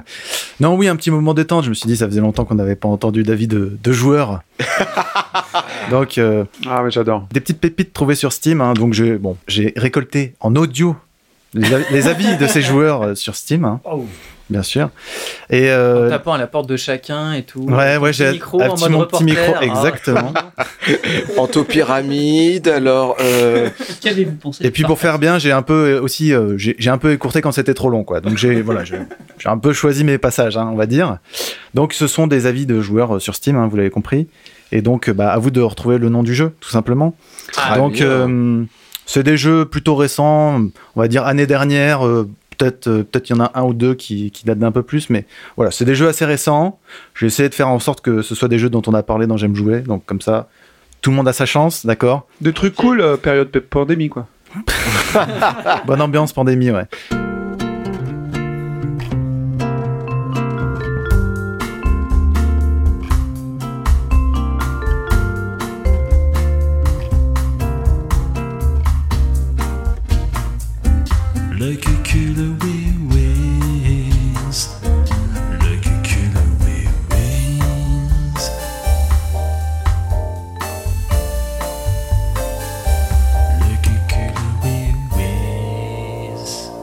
Donc des avis positifs, des avis négatifs, hein, voilà.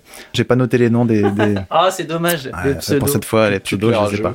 Ouais. Ça manque toujours ça.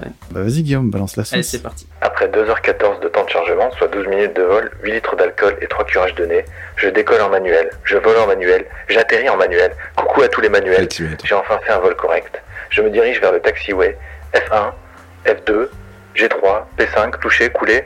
Me voici sur l'aire de stationnement. J'ai le sourire, je suis fier, je me sens pilote. Ah, Manu a trouvé. Manu a bien, bien, joué. Oui, effectivement, c'était Flight Simulator. J'ai oublié de lever la main, pardon. Non, c'est pas grave. On compte pas les points. On est entre. entre, entre, gens de bonne compagnie. C'est pas forcément des jeux C'est pas forcément Ubi. Ah non, non, pardon. Non, c'est ouvert. Ouais, moi aussi, j'ai eu peur. Ils ont pas sorti assez de jeux l'an dernier. non, mais de toute façon, Ubi, tu vas dire quoi T'as trois licences. C'est ça. Avis suivant. Ceux qui disent que les jeux vidéo rendent violents ont désormais raison grâce à ce jeu. L'envie de débouler chez DICE et de faire des trucs sales du Moyen-Âge ne me manque pas. Battlefield, ah, 2042. évidemment, ouais. Ah oui, le contrat. genre, euh, Moyen-Âge. Ah merde, non, alors c'est pas ça. Les jeux vidéo rendent violents, ça me fait rire. bah, du coup, toi, t'as joué à Battlefield, donc tu, tu sais de, de quoi il parle. Enfin, le jeu était pas fini visiblement à sa sortie encore une fois. Oui, euh, alors moi j'ai pas joué à sa sortie sortie, j'ai justement entendu parce que je savais qu'il y avait des problèmes, mais notamment beaucoup plus sur PC où euh, on n'arrêtait pas de me dire que tu visais un mec et tu touchais le mec d'à côté à chaque fois quoi. C'est optimisation aux fraises en plus. Moi, j'ai vu dans les commentaires qu'il y avait apparemment des bateaux qui pouvaient monter sur les immeubles. Alors j'ai pas, j'ai pas compris. Des hydroglisseurs. Ah, c'est des hydroglisseurs. Des hydroglisseurs, là, tu peux monter sur les tout. Ah, c'est pas un bug, c'est. Ah non, non, c'est. Enfin, ça a été réglé maintenant, mais. attends, on est en 2042, ouais, on est en 2042. Je manque de vision. Inversion de la gravité de la Terre et tout. C'est parti. Assez déçu par l'épisode 4, notamment à cause de sa map en Angleterre, je me suis donc re re re re laissé tenter par cet épisode. Pour commencer, le jeu est une claque graphique. Mais bon, les graphismes ne font pas tout. Donc je commence le jeu, et me voilà pris dans une mauvaise nostalgie. Je me dis qu'il ressemble beaucoup aux autres épisodes, et que je vais m'ennuyer fermement. Que nenni Je suis fou d'avoir pensé ça. Résultat, le jeu est juste parfait, le contenu est juste gargantuesque et on ne s'ennuie jamais. Je viens d'être papa, résultat en 3 jours, 15 heures de jeu. Madame et bébé font la gueule. C'est pas ma faute si un bébé sait pas jouer. Sur ce, j'y retourne, et peut-être célibataire. Donc le mec, c'est bon, il a abandonné. À la fin, j'adore. Ce petit filtre sur la voix. Je pense à Assassin's ah, Creed. Ouais, c'est Assassin's Creed, non? Quel filtre C'est un joueur qui parle. Ah bon, pardon, excuse-moi. Non, non, il y a un gros indice en début, et puis toi, t'en as parlé euh, dans un autre épisode. 4 en Angleterre, Épisode sorti l'année dernière, une map en Angleterre. Bah voilà là. Bah, non, parce que justement, il dit c'était le 4 en Angleterre qui l'avait dégoûté. Qui avait dégoûté, il a voulu changer. Une claque graphique sortie euh, récemment. Ah, c'était Forza Horizon. Oui, bah voilà. Ah. Forza Horizon 5. Un nouvel avis. Pas de zizi dans la scène de sexe, alors que mon perso a un zizi. C'est une critique négative. Hein. Cyberpunk. Bien joué. Oh le spécialiste des zizi, Samael. Ça, je me suis dit, c'est forcément CD Projekt. Je sais pas pourquoi, mais. Bien joué. Est-ce que tu veux du zizi Alors, Attention, il y a Cyberpunk revient dans, dans un témoignage. Ah, je le dis tout de suite, faudra, faudra. On commence le jeu en voulant tout savoir. On finit le jeu en voulant tout oublier pour recommencer. Voilà, ça c'est. Ah, c'est un truc, ouais, c'est Deathloop. Non, c'est un truc où on perd la mémoire. Alors, il y a. Alors, non. Non. On commence le jeu en voulant tout savoir. Returnal. Non. Et on termine Alors, le vous jeu êtes, vous êtes sur le bon oublier. thème de jeu à peu près. Vous êtes- on Soma. On est sur un Ah, concept euh, de. 12 minutes. Non, on est. Le choc. Un jeu euh, qui nous a tous euh, éblouis euh, justement dans, notre- dans la découverte qu'on avait de ce jeu. Journée. Et donc tu le finis en espérant tout Outer oublier pour, pour pouvoir y rejouer. Ah, Outer Wilds. Bravo ah, Laurent. ah, Oh, Laurent. Voilà. J'aimais bien ce, ce truc de poète. En plus, je suis content Ouais. que ce soit toi qui l'aies trouvé. En plus, t'as t'as fait, t'as fait la voix dans, dans le Dans cul d'un gars qui a acheté un NFT. Dans l'église. c'est génial. Avis suivant. Est-ce que vous pouvez me blâmer d'être xénophobe? Avez-vous vu la tête de ces trucs? Ah, Allô Ah, Il y a un jeu de mots, hein, évidemment. J'espère pour lui qu'il est pas vraiment xénophobe. Aliens, Fire Teams, euh, Elite, joué, euh, Marine, je sais pas euh, quoi. là. J'ai pas compris le nom du jeu. moi non plus. Alien, le jeu Alien. Euh, Le Fire mec- Team, c'est Le ça mec dit. Ouais, c'est ça. Ah, Fire Elite. Fire Elite. Fire Elite, c'est ça. Le le Est-ce que vous pouvez me blâmer d'être xénophobe Mmh, Xenomorph. ouais. Xénomorphe. Les, les aliens de Alien, xénomorphe. Vous avez vu leur gueule, c'est ça Voilà. En fait, je comprends pourquoi t'as pas les, les pseudos des gens parce que là, ils ont que des voix de personnes qui veulent témoigner à visage découvert. Ouais, mais ils assument pas. là. À peine On dirait voilé. les émissions des années 90 à la télé, tu sais, ils ont un petit carré noir. Et puis, Avis de oui, recherche. alors euh, oui, je suis échangiste. C'est là qu'il a sorti son zizi pour mon, mon augmentation. C'est ça, non mais c'est peur, c'est peur sur la ville quoi. Écoutez voir. Écoutez. Du coup, je me suis brossé les dents avec son gland? Avis suivant. Point positif, j'ai voulu roleplay Jean-Marie Bigard et ce jeu m'a permis de le faire. Point négatif, j'ai voulu roleplay Jean-Marie Bigard et ce jeu m'a laissé le faire. C'est un jeu où tu peux euh, crafter ton personnage, entre guillemets. euh, Ah bah c'est peu- Legion Non, Non non. Conan Exile. C'est un jeu dont on a parlé beaucoup dans J'aime jouer. Euh, Cyberpunk un jeu qui te laisse vraiment euh, myriade d'opportunités pour Ah, créer ton personnage. Oui, bien joué. Samuel. Ah, Ah, t'as fait Jean-Marie Bigard Enfin non, pas toi, le. Ah, pas- pas moi. Ah bah non, attendez. euh, pas moi. Ce témoignage, ce témoignage recueilli. euh. Cette, cette personne inconnue. Combien de temps t'as mis pour recueillir tous ces témoignages, convaincre les gens une heure et demie, je crois. euh, Oh la vache, putain, mais quel talent. Ouais, il est allé au Blue Moon à Pigalle. euh, Et on dit qu'il n'y a plus de journalistes. La relève est là. Accrochez-vous. Avis suivant. J'ai jamais autant voulu me faire marcher dessus par une femme de 3 mètres. Ah, c'est euh, Resident Resident Resident Evil. Evil Ouais. 7. Village. Laurent était plus rapide. Resident Evil 8 avec euh, Lida- comment? Lady Dimitrescu. Dimitrescu. Lady Dimitrescu. Ouais, ouais, non, elle a plu à beaucoup de gens sur, le, Donc, sur les internets. Avis positif, hein, bien entendu, sur le jeu. Ah, très bon jeu. Bah, Très bon, ouais, très très bon jeu. Je suis ravi de me dire qu'il y a un très bon jeu parce que ce- ces derniers temps on dit pas trop ça. Non, ouais, très bon jeu. Très très Capcom sort que des très bons jeux. Et euh, on se l'est refilé euh, dans la communauté. Qu'est-ce que vous êtes sur refilé? Ah, bah, Une copie de Resident Evil 8. euh, Donc on se le refile, on se l'envoie par la poste et chacun qui finit le jeu le signe. D'ailleurs, euh, Manu, mon petit chat, il faut le finir. Voilà. D'ailleurs, c'est bizarre, à chaque fois que quelqu'un reçoit le jeu, bizarrement, il pose 3 semaines de- d'arrêt, de, congé pour pouvoir y jouer. Ouais. C'est ça à peu près. Et rachète 4 slips. C'est- c'est ça. Un avis positif peut-être, Guillaume? Ah, encore, encore. Très bon jeu avec une très bonne durée de vie. Ma seule erreur aurait été de le faire avec quelqu'un de pas très intelligent. Au moins, on a bien rigolé. Car... It takes two. Il texte- Ouais, bien Ouais, joué. ouais. Il texte- Cherchez le nom, il mais texte oui. tout. Le faire à deux. Un, un jeu à jouer en couple, donc. euh, Et le dernier. Le jeu est si nul que j'y ai joué 145 heures pour en être sûr. Cyberpunk.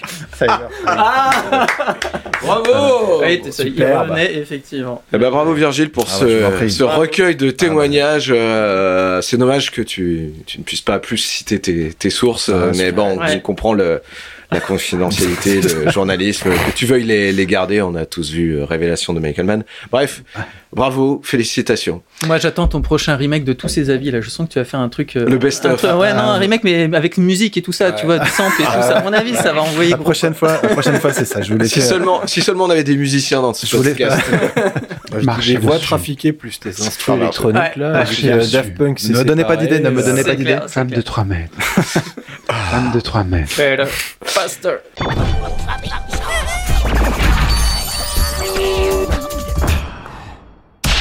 Un dernier petit tour de table de genre, bah, quand vous jouez pas, est-ce que vous avez quelque chose à nous partager, à nous conseiller, à nous faire découvrir, vous, euh, avide de culture? Yacine? Ouais, je reviens de Lanzarote, c'était super. C'est une île euh, à côté des Canaries, c'était à 1000 km de l'Espagne, et pourtant c'est espagnol, mais dans le bon sens, dans le sens où c'est loin de l'Espagne. Désolé pour les Espagnols. C'est pas un méchant dans Final Fantasy? Hmm, Lanzarote Sephiroth. Lanzarote, Ah, c'est ça, c'est Firote. Euh, non, Lanzarote, c'est une île, euh, bah, c'est un volcan calciné, c'est à côté de La Palma aussi, euh, qui avait cramé pendant 6 mois. Ah, c'est un caillou. Hein. C'est un gros caillou. Euh, on pourrait se dire c'est moche et ainsi de suite, mais non, c'est juste génial. Elle est petite, donc tout notre trajet en voiture, vous avez à peu près une, une demi-heure, même pas. On a monté sur des volcans, on a mangé euh, des trucs cuits sur des volcans, euh, on est rentré dans des volcans, on a fait tout ce que tu peux faire avec un volcan. C'est si t'as bien compris l'idée. Ça c'est cool. Dans mon slip, c'était comme un volcan. Et dedans, il y avait un artiste euh, local, euh, c'est Menrique. Menrique qui, euh, du coup, faisait de l'art contemporain, de la... non, c'est pas Enrico Macias, il est mort de rire. Je suis de Menrique Macios. Ouais, Manrique Macios. Ouais, ouais, ouais. Pseudo euh, d'enfer. Donc, donc ce monsieur, dans toute sa vie, il a en fait aidé la promotion de l'île et notamment, il a essayé de faire en sorte de générer une architecture euh, éco, pas responsable, mais éco-friendly, c'est-à-dire qui se fusionne avec L'environnement. Donc on a à la fois beaucoup de roches noires, euh, basaltiques explosées, mais aussi, lui, il avait donc fait en sorte qu'il y ait de la pierre blanche peinte et poncée et ronde, et du coup ça te donne des structures très très belles, dans lesquelles tu es souvent sous terre, avec euh, des piscines, des... euh, en fait, tu as un contraste de couleur qui est très très apaisant, et vu que tu es juste un tout petit peu en dessous de, de terre, bah, tu as moins chaud que Ouais, au-dessus. Donc je vous engage à regarder euh, Lanzarote Manrique, et vous allez voir notamment l'ancienne maison d'Omar Sharif qui fait des hectares, qui est magnifique, qui a des piscines dans tous les sens, et que ce monsieur a perdu aux cartes. Oui, mais Wow. il perdait jamais au tiercé. Ouais. Parce que tiercé, quarté, Voilà. quinté plus, c'était son Il dada. a perdu une baraque qui doit faire dix fois ma baraque de rêve avec des, des structures incroyables, avec des tas de salons. Et je vous avais envoyé d'ailleurs sur le Ouais. Discord une photo d'un bar incroyable. C'était son bar, un des bars. Euh, il a perdu au Omar. Sharif ou- Oui, de Omar Sharif. Omar donc, Sharif, ouais. ok. Omar Sharif et d'autres gens connus ont eu des maisons de cette nature, c'est-à-dire euh, peintes en blanc avec l'émergence de roches euh, noires euh, volcaniques de- dessus, des palmiers au milieu et des piscines, tout ça euh, protégé du vent parce que Lanzarote et toutes les îles euh, des Canaries sont très ventues par une enceinte de, de roches. C'est assez, assez dingo, hyper agréable, très euh, calme en fait. Quand tu te poses là-dedans, bah, t'entends pas de bruit. C'est cool. Enfin, vraiment, je vous engage à regarder ça parce que même pour la déco à l'intérieur de chez vous, vous pouvez même répliquer des trucs. Donc, c'est, c'était mon inspiration du moment. Cool. Samael? Eh bien, pour rester thématique, j'ai eu euh, l'occasion de me rendre dans une ville euh, que j'ai eu l'impression de redécouvrir, car je l'avais découvert dans un jeu Ubisoft, dans Watch Dogs 2, qui se passe dans la merveilleuse Melun ville de Melun San Francisco. San Francisco, tout à fait. Ah. Tout à fait. Dans Watch Dogs 2, on explore San Francisco, on monte sur le Golden Gate, euh, on va se balader de l'autre côté du pont à Sausalito, etc. Et il y a cette étrange impression, lorsqu'on va dans la vraie ville, de revoir des passages du jeu vidéo, comme quoi, euh, effectivement, ils ont fait un, ils ont fait un bon taf, Ubisoft, sur Est-ce que tu as été 2. dans la Coit Tower? Oui. Tout en haut, monsieur. Bravo. Voilà. Ah, génial. La Coit Tower qui a été créée pour les pompiers, je crois, par une, une femme. euh, Enfin, l'histoire de cette tour est assez étrange. L'histoire de la Coit Tower est bah, effectivement nom, extrêmement intéressante ouais. et le nom est formidable. Comme ça s'écrit. Mais euh, ça a cet Comme usage. ça se vit. Comme ça, ah, tu fais ce que tu veux à la Ah, Coit tu Tower, tu débrouilles. Mais voilà, c'est- une, ville qui est formidable, euh, avec des points de vue de ouf. euh, on a été visiter Alcatraz, etc. Et pourquoi j'ai été là-bas? Parce que c'était les 40 ans de Metallica. Oh. Double concert des 40 ans de Metallica. Donc tu aimes le rock and roll Je j'aime les guitares un petit peu fortes, les gens qui gueulent dans des micros, etc. Et mes amis se sont cotisés pour m'offrir ça, donc un merveilleux voyage à San Francisco et deux merveilleux concerts que les plus chanceux ont pu voir euh, à distance sur Prime et qui sont maintenant dispo via euh, via option payante sur vu Prime. Dans le public. Tu ouais, un t-shirt noir et de la barbe. Exactement, on me reconnaît. T'avais les doigts en l'air. Euh, C'est ça. La, Ouais, bah, bon, si vous voulez voir ma vraie tête, regardez les concerts de Metallica à San Francisco. Voilà. Et donc vous connaissez l'histoire du délai de notre enregistrement, c'est parce qu'on attendait que Samael revienne bah oui. euh, de San Francisco. Je vais encore conseiller un livre. En fait, il y a quelque chose qui est, qui est passé qui m'a intrigué. Je voyais un livre Hideo Kojima, The Creative Gene. Alors je me suis dit, tiens, encore un bouquin sur euh, Hideo Kojima, dont on, on parle souvent. Ouais, ce que je me suis dit. Ouais. Gene, le gène, hein, le gène, le gène créatif. Merci. T'as raison, il faut, tra- il faut translater un petit peu quand même à Google Translate. Comme euh, Gene Kelly. voilà. Ouais, pareil. Eh bien, en fait, euh, non. C'est alors c'est un bouquin qu'on trouve qu'en anglais pour l'instant. En fait, c'est un recueil de petits articles que fait Hideo Kojima. Donc en fait, l'auteur est Hideo Kojima. c'est pas un film sur un livre sur Hideo Kojima. C'est un livre avec Hideo Kojima. En fait, c'est hyper intéressant parce qu'en fait, il y a toute une préface où il parle de, de, de son amour des bouquins, que chaque semaine il va dans, dans des librairies et qu'il achète toujours des bouquins, toujours. Il en achète trois, quatre, choses qu'il qu'il laisse, il revient et, et il dit à un moment, de toute façon sur le tas, il y en a forcément un qui te marque et qui te qui, qui, qui t'aide enfin en tout cas quand quand t'es créatif et en fait après chaque c'est même pas des chapitres parce que des fois c'est deux pages c'est un espèce d'article qu'il fait sur un auteur ou sur un livre qu'il a aimé en parlant de pourquoi du comment Ah, c'est des reviews des livres qu'il a lus. exactement C'est comme American Psycho en fait, quand on enlève les meurtres. Je sais pas si tu Mais, c'est qu'il bien a en fait, écrit, c'est- ça- Mais c'est hyper intéressant parce qu'en fait, tu te retrouves avec une espèce de playlist, on va dire, de bouquins qui l'ont inspiré. Et moi, ça m'a fait découvrir des auteurs que je connaissais même pas sur tout type de bouquins, hein. Euh, Mhm. notamment un de, de SF. Alors là, moi, je n'ai pas le nom euh, là euh, sur moi, mais euh, bref, le bouquin est très très intéressant. Alors pour l'instant, il est, il est qu'en anglais, vous pouvez vous le procurer. Mais euh, enfin, c'était une double surprise parce que attendez, tiens, encore un bouquin sur Kojima. Ouais. J'en ai déjà quelques-uns. Bon, je me dis tiens, je vais m'en faire en anglais. Et bien non, en fait, c'est un bouquin de, Kojima. De Kojima, par Mais en Kojima, fait, Kojima en mais les articles datent, en fait, c'est un recueil. Parce que les articles, ça fait 15 ans euh, au moins qu'il qu'il- qu'il en fait, quoi, Ah le ouais. gars. Ah ouais. Voilà, en plus de, de découvrir en plus son, son amour sur les bouquins et en plus il a un discours sur les livres que j'ai trouvé vraiment très, intéressante et, euh, et pour le coup même, euh, proche de moi. Donc voilà, je, je vous le suggère. Si vous n'avez pas peur de lire en anglais, ça coûte pas très cher. Vous le trouvez à 20 balles euh, sur euh, des bonnes plateformes et et voilà. Enfin, si vous voulez donner de l'argent à de la presse ou des livres, enfin, on va pas revenir sur ce débat.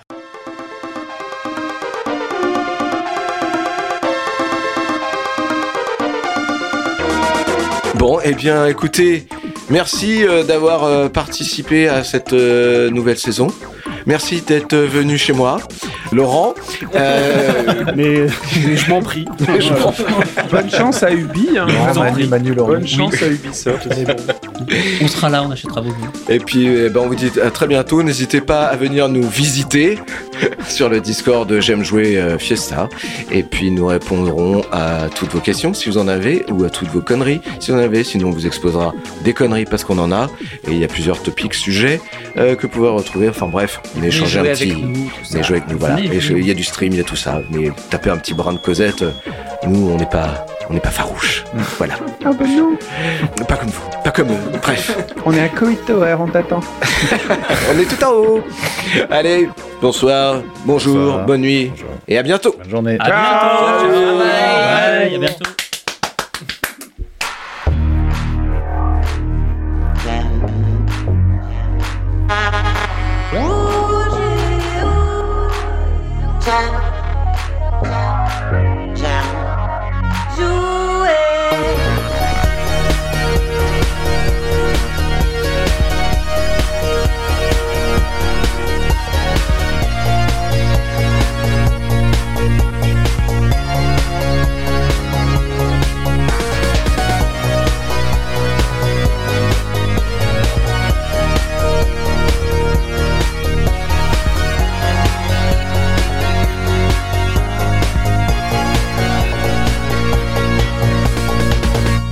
J'aime jouer le podcast.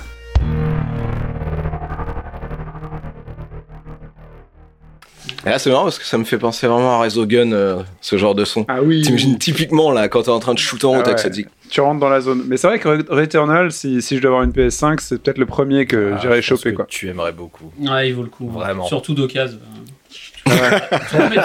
Surtout quand tu le revends, quoi. Et pour le plaisir que tu en tirer à jouer sur PS5. C'est un jeu super beau, super d'occasion. Mais j'adore l'éditeur en plus. Ah, c'est top.